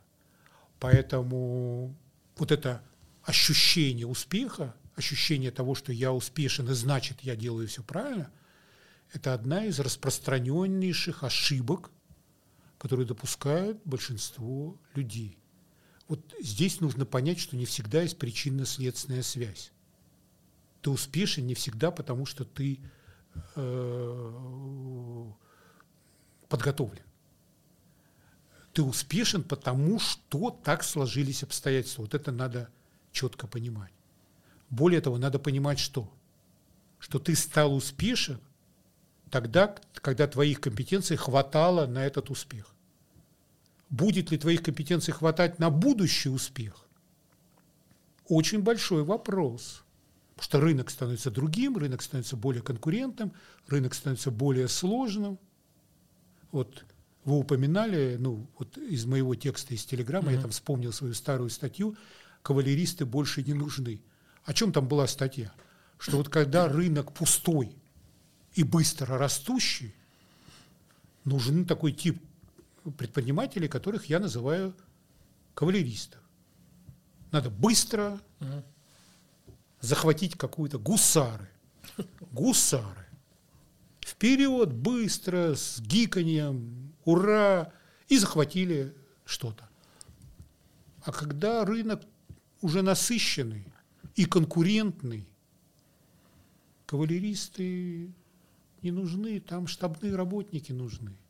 Там все немножко поскучнее, не так весело. С гиканьем уже рынок не захватит. Рутина рутина. Рутины больше, и надо эту рутину правильно делать. Штабная работа, она тоже очень интересна, если ты ее правильно строишь и правильно понимаешь. Но на рынке ниш не занятых, свободных становится все время, менее, все время больше. Ну, это закон рыночной экономики. Меньше. Ну да, а, меньше а. становится свободных ниш, и, соответственно, куда ты можешь устремить свое движение – ну, тем более в нашей нынешней экономической ситуации, когда есть определенные макроэкономические проблемы, приводящие к тому, что этот рынок постепенно, все рынки чуть-чуть сжимаются, денег становится меньше, а игроков, желающих эти деньги получить, плюс-минус такое же количество. И поэтому ты должен все время быть в развитии, угу. просто потому что ты должен отвечать требованиям не сегодняшнего рынка, а завтрашнего рынка. А как это понять-то, что вот, э, твоей компетенции не хватит там на следующий рывок, например? А это вот нужно принять просто как аксиому. И просто развиваться где-то, понять, что там тебе не хватает раз, два, три, и читать это, учиться где-то. Понимаете, ситуация такая, что мозг человека, ну уж это я как психолог или да. там могу сказать, он пребывает в двух состояниях. Либо он развивается, либо он деградирует. Он никогда не находится в ситуации статики. Почему? Потому что ну, э, природа очень хитро устроена. Она не хочет кормить орган, который не работает. Ну, если орган не работает, нафига его кормить? Справедливо. Организм так и рассуждает. Если вот эта вот э, здоровая часть, которая наверху образовалась, и требует там все время питания какого-то, но если она не работает, ну зачем мы ее будем кормить? Будем кормить сердце, почки, печень. Если печень напрягает, то она будет э, тренироваться. А мозг, если не напрягать, он будет деградировать. Поэтому либо мозг развивается, либо он деградирует. Поэтому учиться надо, в том числе по гигиеническим соображениям. Гигиеническим соображениям не из-за прагматических целей, а просто потому учиться надо, потому что надо учиться, потому что мозг надо держать в работоспособном состоянии. Это как фитнес, получается? Это такой... Э, фитнес для мозга. Фитнес для мозга, фитнес для мозга. И для этого подходит все, что угодно. Можно фитнес, там, художественную литературу читать, еще что-нибудь там, ну, масса в шахматы играть там, тоже классно, замечательно или в шашки, или в проферанс. Вот, но вопрос заключается в том, что если ты задеваешься бизнесом и управлением, то логично э, читать литературу или посещать какие-то занятия или э, какие-то курсы, которые связаны с бизнес-образованием. Это логично. То есть ты решаешь две задачи. Во-первых, тренируешь мозг, а во-вторых, э, получаешь какие-то дополнительные профессиональные компетенции, что всегда полезно э, во всех точках зрения. Ну и есть в сегодняшней нашей ситуации, тоже не будем об этом забывать, что учеба позволяет еще и держать себя в нормальном психологическом тонусе. То есть э, не вестись на иногда эмоционально не очень приятный фон и, в общем, сосредотачиваться на какой-то созидательной деятельности, а не на психологических переживаниях, которые никакой позитивного выхода не имеют. Поэтому сейчас, конечно, ну и всегда, и сейчас особенно нужно учиться и себя развивать, тренировать. Это правильный подход. Чему вы посоветовали бы учиться? Вот современным руководителям. Понятно, что ваши курсы, понятно, что ваши... Это хорошо, что это понятно. Да, да, да. А, но, знаете, да. у меня есть несколько таких мыслей, которые всем кажутся весьма парадоксальными, хотя они на самом деле, ну, такие, я уверен, правильные. А, ну, во-первых, огромному количеству руководителей современных нужно учиться отдыхать. А, потому что они отдыхать не умеют. От слова совсем. Потому что они много работают. Э, когда человек много работает, он с каждой следующей временной итерацией работает все хуже и хуже. Ну, потому что он просто устает, мозг плохо работает, а люди говорят, вот я работаю, поэтому я на работе учусь и приобретаю опыт. Это чушь. Работа – это территория эффективности. А что такое территория эффективности? Это значит, надо отсечь все, убрать лишнее. Дополнительные знания – это лишнее. Потому что мы боремся за эффективность. Поэтому работа – это про эффективность. Вот отдых – это про развитие. Потому что там можно себе позволить лишнее. А лишнее – это условие развития, потому что я приобретаю лишние знания, лишнюю подготовку. Это избыточно для моей деятельности сейчас. Потому что я не обеспечиваю вот сейчас функционирование, я хочу обеспечить развитие. Это мне вот сейчас не нужно, я развиваюсь. Угу. Это можно сделать только на отдыхе. Но опять, почему я говорю, что э, управленцам нужно учиться отдыхать? Потому что они отдыхать не умеют, потому что они много работают. И когда у них наступает отдых, они отсыпаются. Отсыпаются. Вот он поехал куда-нибудь в Турцию, лег на лежак. Жена ему говорит, поехали на экскурсию. Он говорит, отстань, я должен поспать. Вот он поспал две недельки, освеженный приехал работать. Ну, это не отдых. Отдых – это когда ты узнаешь что-то новое. И это не обязательно ты читаешь бизнес-литературу.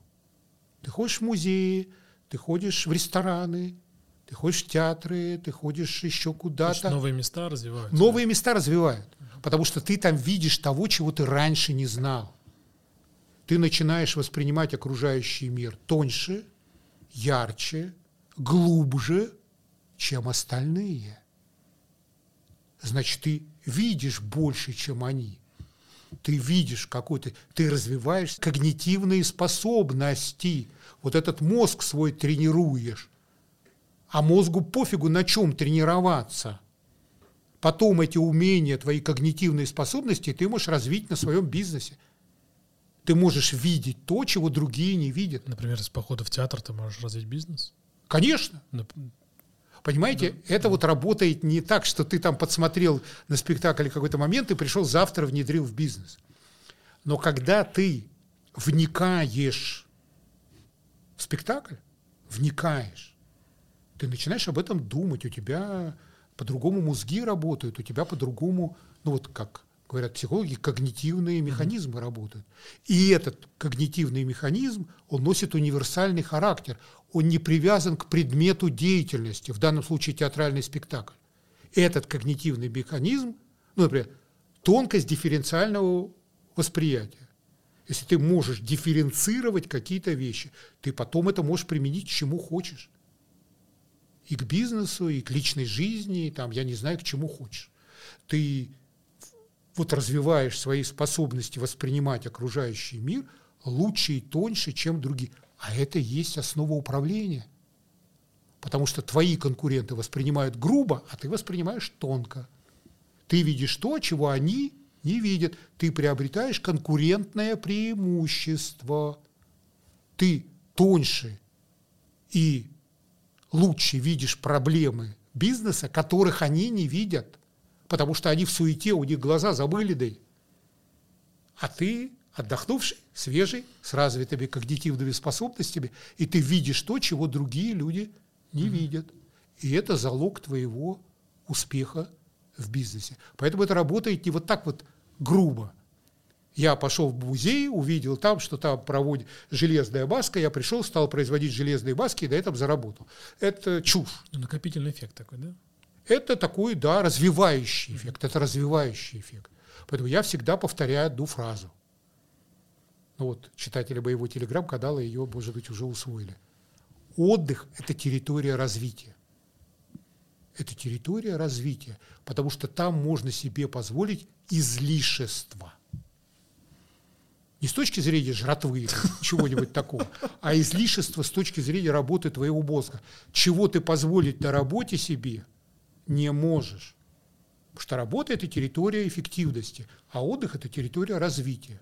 Поэтому, когда меня спрашивают, чему должен доучиться современный менеджер, он должен научиться правильно отдыхать.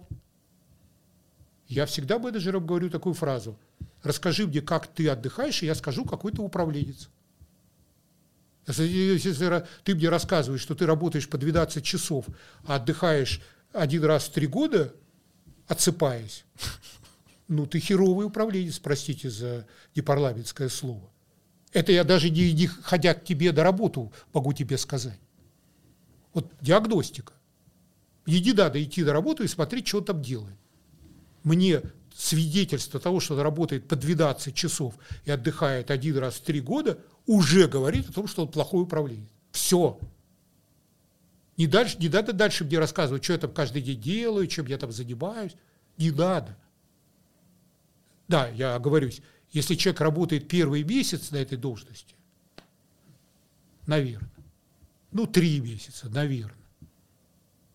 Но если он работает пятый год по 12 часов, у меня всегда вопрос возникает, а что ты эти пять лет делал, милый мой? Через пять лет ты вообще должен сидеть Отдыхать. в потолок плевать. Хорошо. Это очень так, вы так проникновенно про это все рассказали, что, друзья, отдыхайте, и будет с вами все хорошо. Правильно отдыхать. Правильно отдыхать. Правильно да, отдыхать, правильно отдыхать. Развивающее это. Притом, знаете, вот это развитие, оно может быть двух типов. Есть два типа развития. Либо вширь, либо вглубь. Собственно, и бизнес движется либо вглубь, либо вширь. Вглубь – это ты погружаешься в какие-то тонкости, которые тебе особо интересны. А вширь – это э, ты новое что-то узнаешь. Новое. И тот, и другой случай – это тренировка когнитивных способностей в конечном итоге. Но на фоне той предметной деятельности, которая тебе нравится. Как это не парадоксально, ну, например, сейчас скажу вещь, которая всем понравится, я надеюсь. Ну, например, можно развивать свои когнитивные способности, дегустируя спиртные напитки. Не бухать, а дегустировать Это по, по, по глоточечку. по глоточечку, с сомелье хорошим, с рассказами хорошими, с пониманием того, где это, как это, почему это так, какой склон, какой сорт, какая почва. Это развивающая вещь. Но она на фоне вина, если мне кто-то скажет, что это неприятное занятие, э, ну, классное занятие, отличное. Также можно и в хороший ресторан пойти, тем же заняться, хорошую книгу прочитать, хороший спектакль посмотреть, в музей съездить, хорошую архитектуру посмотреть, природу. Там масса всяческих вещей, которые позволят тебе эти, это добиться. Это либо вширь, либо вглубь. Например, я очень люблю фотографию. Я не очень хорошо фотографирую, хотя многие говорят, что неплохо, но не очень хорошо. Ну, я сам так оцениваю. Но люблю. В частности, почему я люблю фотографировать?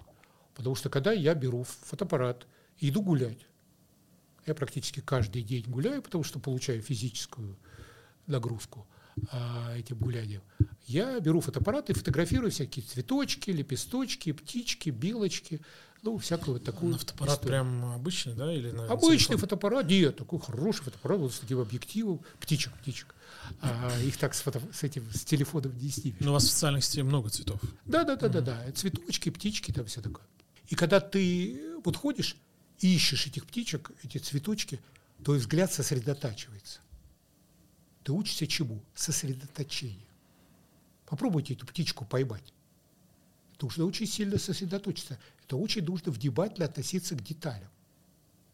Я тренирую это умение. В себе тренирую. Но это в не- не- не- То есть, если бы я шел туда и сказал, сейчас буду тренировать внимательность. Я же так себе не говорю.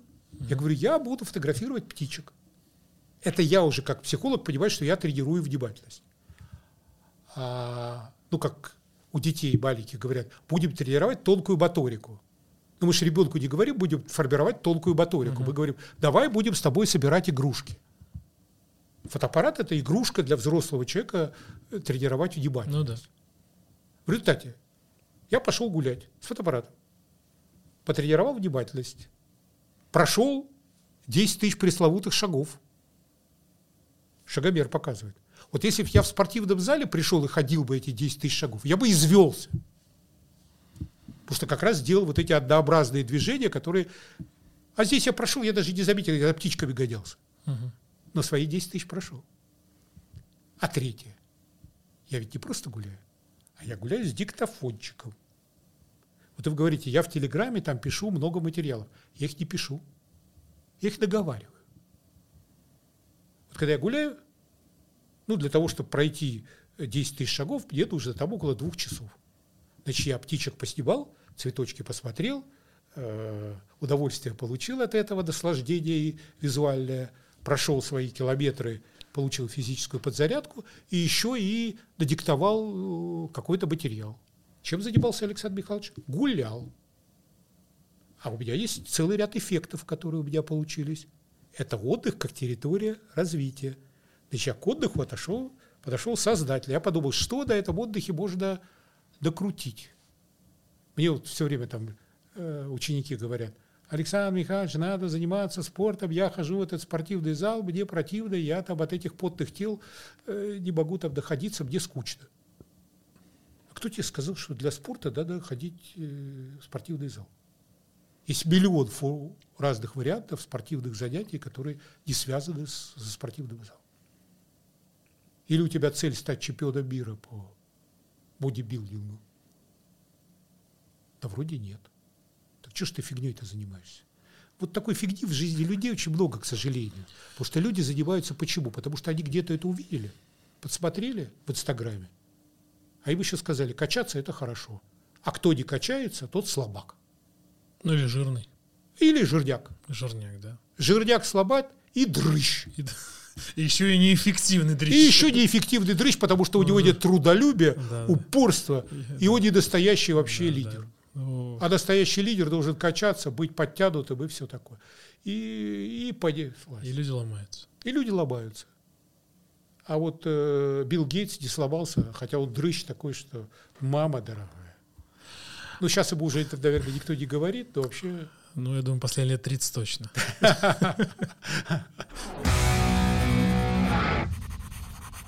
Если посмотреть на успешных людей, то действительно многие не занимаются. Но культура э, спорта, фитнеса, здорового образа жизни, красивого тела, ну, оно преобладает в, в мире. Разве нет? Или это шаблон какой-то? Конечно, это шаблон. Шаблон, да. Но это так же, как подгоняют женщин под этот, э, э, как там, 90-60-90, mm-hmm. вот этот образ всяких этих, или как эти вот, ну уж простите меня, многие дамы накачали себе губы. губы иногда смотришь, ну, на это без слез не взглянешь. Ну, есть какие-то стандарты, которые люди... Это опять продолжение того разговора, который у нас с вами ну, красной нитью проходит через то, что люди очень некритично воспринимают социальные шаблоны. Это да. Поэтому, понимаете, здесь в чем проблема?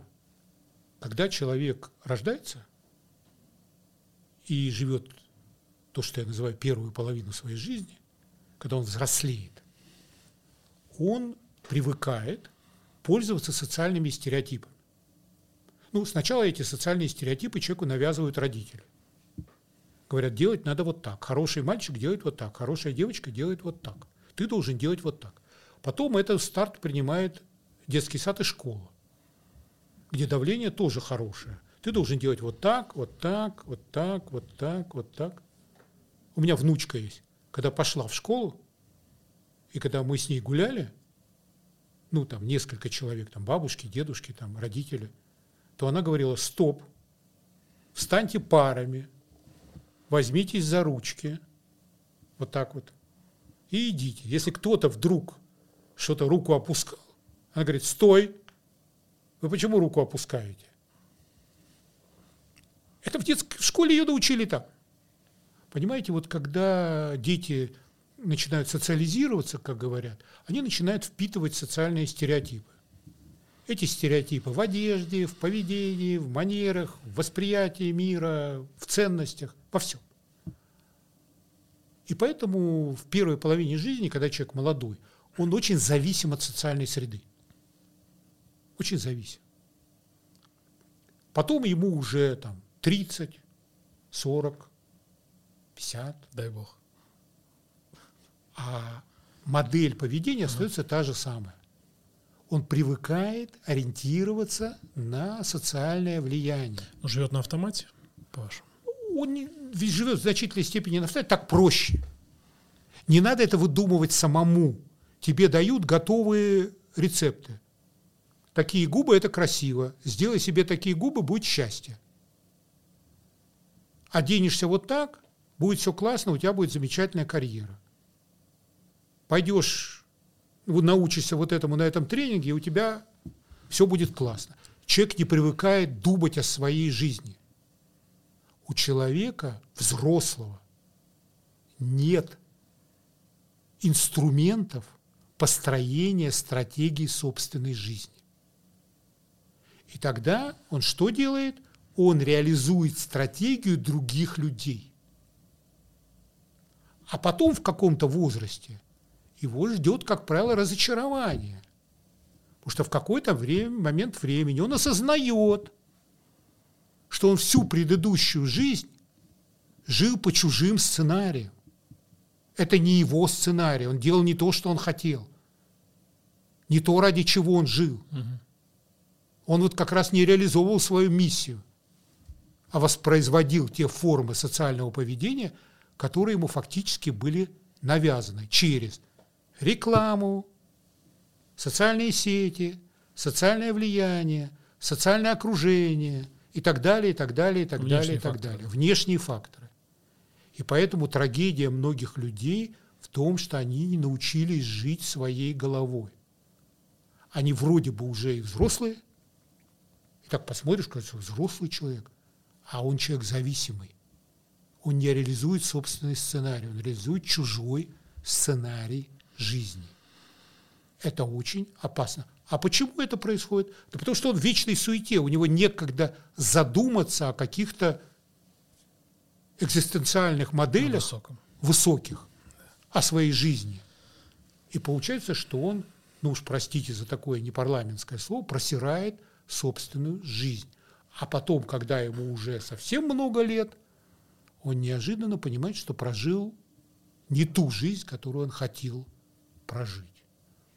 И это, в общем, такая страшная история.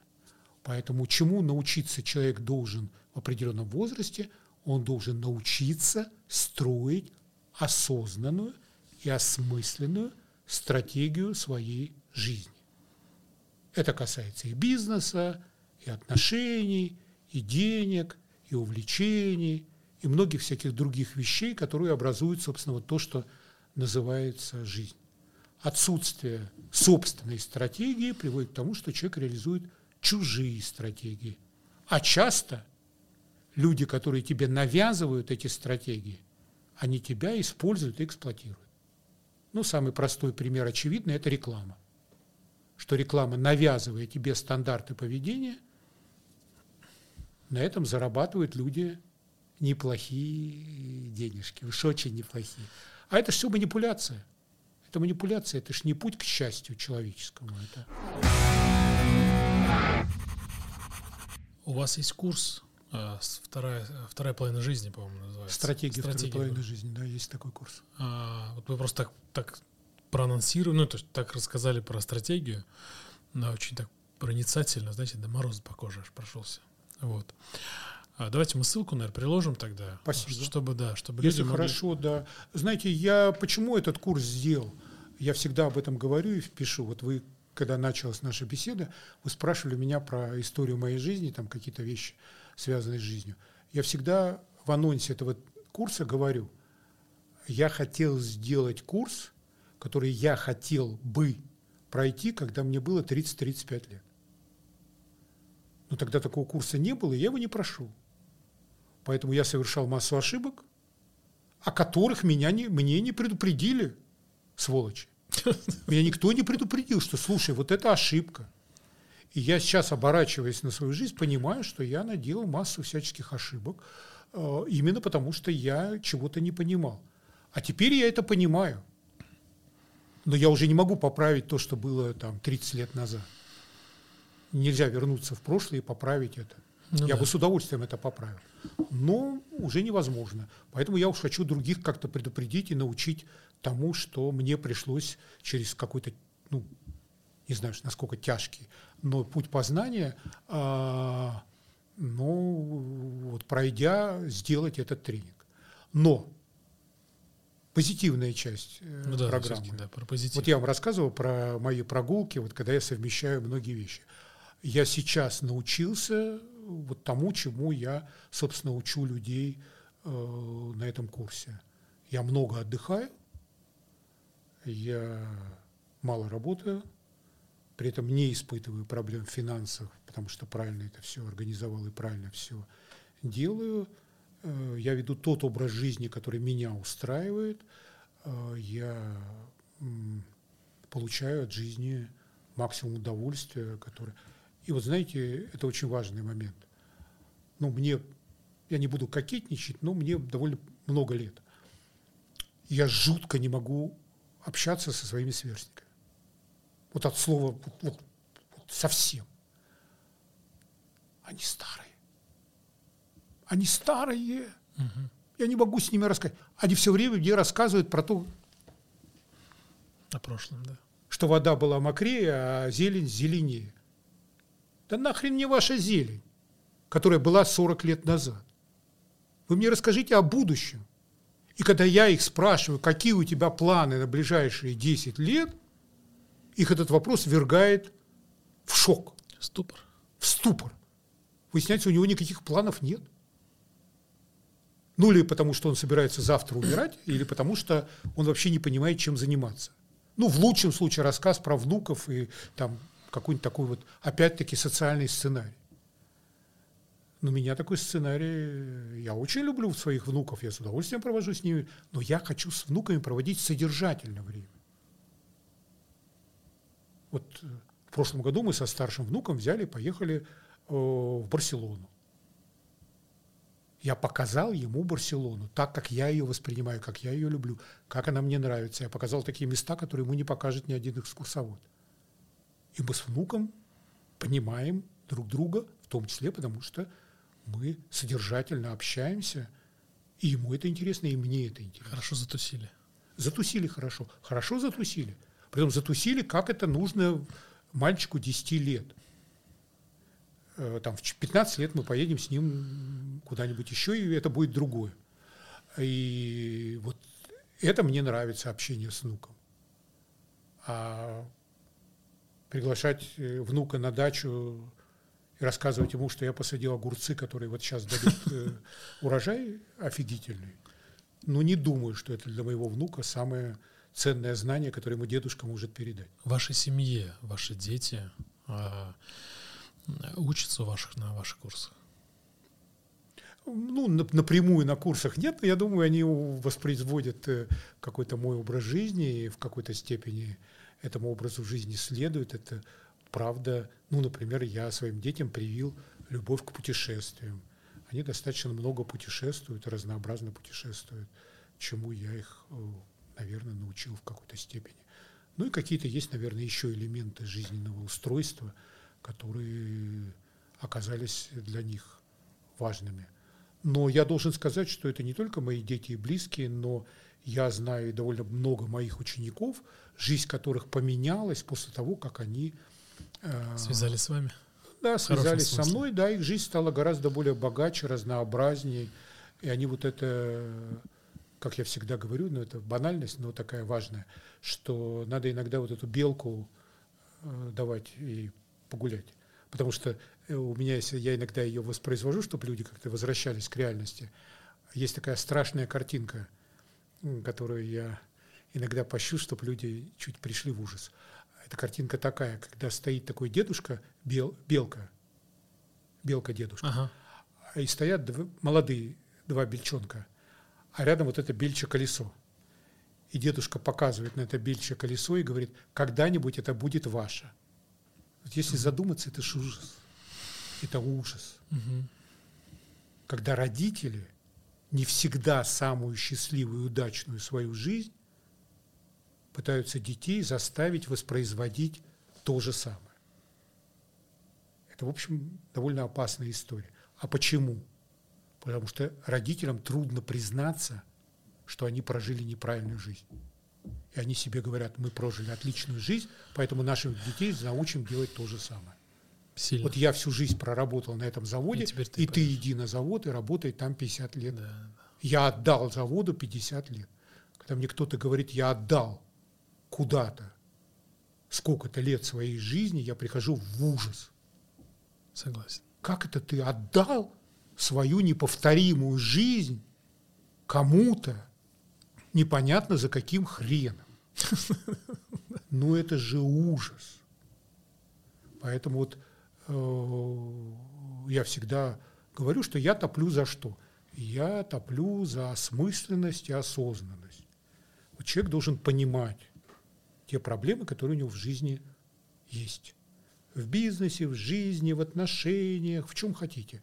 Вот если он это понимает, он начинает искать пути решения этих проблем. А если он не понимает или прячет голову в песок от этих проблем, то потом, когда он голову в песок спрятал, а сзади кто-то, ну, я думаю, образ всем понятен. Друзья, а ссылка на тренинги Александра Михайловича будет в описании а, нашего Это подкаста. хорошо. Приходите, будет полезно. Уже Александр Михайлович в завершении а, своим героям я задаю такой достаточно простой, но кому-то для кого-то сложный вопрос. А зачем вы это делаете? Вы работаете чтобы что? Я честно скажу, я работаю для того, чтобы получать удовольствие. Абсолютно вот точно. Да, вот даже я думаю, что зрители того, что видят, увидят, что я прусь от этого. Вот мне рассказывать, мне приятно это, заметно, это рассказывать. Да. да, я прусь от этого. Я прусь в аудитории, когда прихожу. Я прусь от того, что я консультирую людей. Мне это доставляет удовольствие. Я делаю это, потому что вот если я перестаю получать удовольствие от каких-то видов деятельности, я от них отказываюсь. Я этим не занимаюсь. Более того, я могу сейчас это себе во всех смыслах этого слова позволить. Но вот в этом и есть проблема. Я говорил, что исправить то, что было 30 угу. лет назад. Я поздно к этому пришел, и поэтому много лет своей жизни занимался какой-то херней ради мифологических каких-то вещей, э, которые потом вот меня боком, как бы, если бы я раньше это все понял, я бы ни кое-какие вещи не делал от слова точно, вот, вот, вот точно бы не делал. И, знаете, пример один приведу, всех да? позабавит. Давайте. Это всех история. Я рассказывал про свой кооператив и про э, комнаты психологической разгрузки и так далее, и так далее. Э, и тогда я стал зарабатывать приличные деньги. Ну, приличные деньги. Реально, по любым меркам, приличные деньги. В советское время вообще приличные угу. деньги. Возникает вопрос. Ну, понятно, что в советское время я тут же купил себе антомобиль. А «Жигули»? Жигули сначала, потом у меня было Жигули и Волга. Вот, но это не, не интересно. А, это стандарт. А потом я купил себе один из первых в Ташкенте видеомагнитофонов Panasonic. И телевизор Panasonic, цветной, импортный. Надо вам сказать, что, ну, может быть, кто-то из э, слушателей канала помнит еще или слышал, вот этот видеомагнитофон и телевизор – стоили 16 тысяч рублей. По-моему, стоимость машины была 12, «Жигулей», если не ошибаюсь. «Жигули» стоила официально 5. А, 5 даже? На рынке она стоила 5, 7, 8 это с рук. А, с рук 12. А, да, 12 это «Волга» стоила, а. там 11 с чем-то. А я потратил 16 тысяч на видеомагнитофон. То, что сейчас можно купить за, я не знаю, сколько. За те же 16 тысяч. Да. Да. А это были мои инвестиции. Думали вы? Думал я.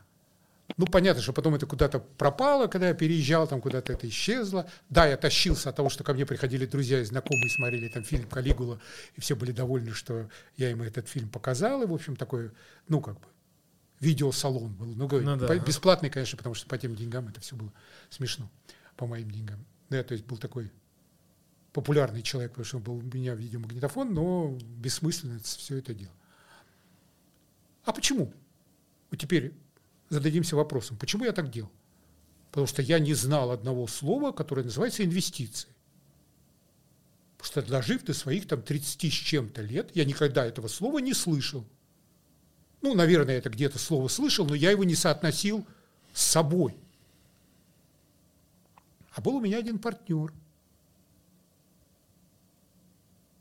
который получил те же самые денежки. И вместо покупки видеомагнитофонов, машин и всякой другой ерунды, он поехал в город-герой Москву. И на Ленинском проспекте купил 8 квартир. За 16 тысяч? Ну, нет, там, а, там деньги были немножко понятно, другие. Понятно. Другие были деньги. Это просто я как пример того, ага. что я покупал. Потому что я покупал еще много всяких глупых ага. вещей. Но в результате он купил на Ленинском проспекте квартиры, и потом много лет эти квартиры приносили ему очень неплохие ага. деньги. Вот это были инвестиции. И я несколько лет назад встретил его в Тель-Авиве и сказал ему, сукин ты сын, неужели ты не мог мне тогда вправить мозги и сказать, это вот того, что стратегия жизни не строится вот так. Вот он уже тогда понимал, что такое инвестиция, а я не понимал, потому что мне никто этого не объяснил. И я вложил деньги в ненужные вещи, которые превратились в труху, а он вложил в полезное дело, которое Красавчик. позволило ему, в общем, безбедно жить после 40 лет, потихонечку сдавая и продавая эти квартиры. Хотя он потом построил еще там несколько бизнесов на базе Ну, тех денег, которые мышление, оно... Мышление, да, позволяло ему это сделать. А у меня не было такого мышления. Вот поэтому, когда я пытаюсь с людьми разговаривать, я пытаюсь в том числе и рассказать о своих ошибках, о глупостях, которые я в свое время совершил. Спасибо вам, Александр Михайлович, было безумно приятно. Спасибо. Спасибо большое. Я думаю, что все пол- получат, пол- получили огромное удовольствие от э, общения. Дай бог, дай бог. Друзья, а курсы будут в описании. Приходите, учитесь и не делайте ошибок, будьте здоровы. Спасибо вам. Спасибо всем. Спасибо. Друзья, подписывайтесь, ставьте колокольчик, пишите комментарии и будьте счастливы. Пока. Счастливо. До свидания.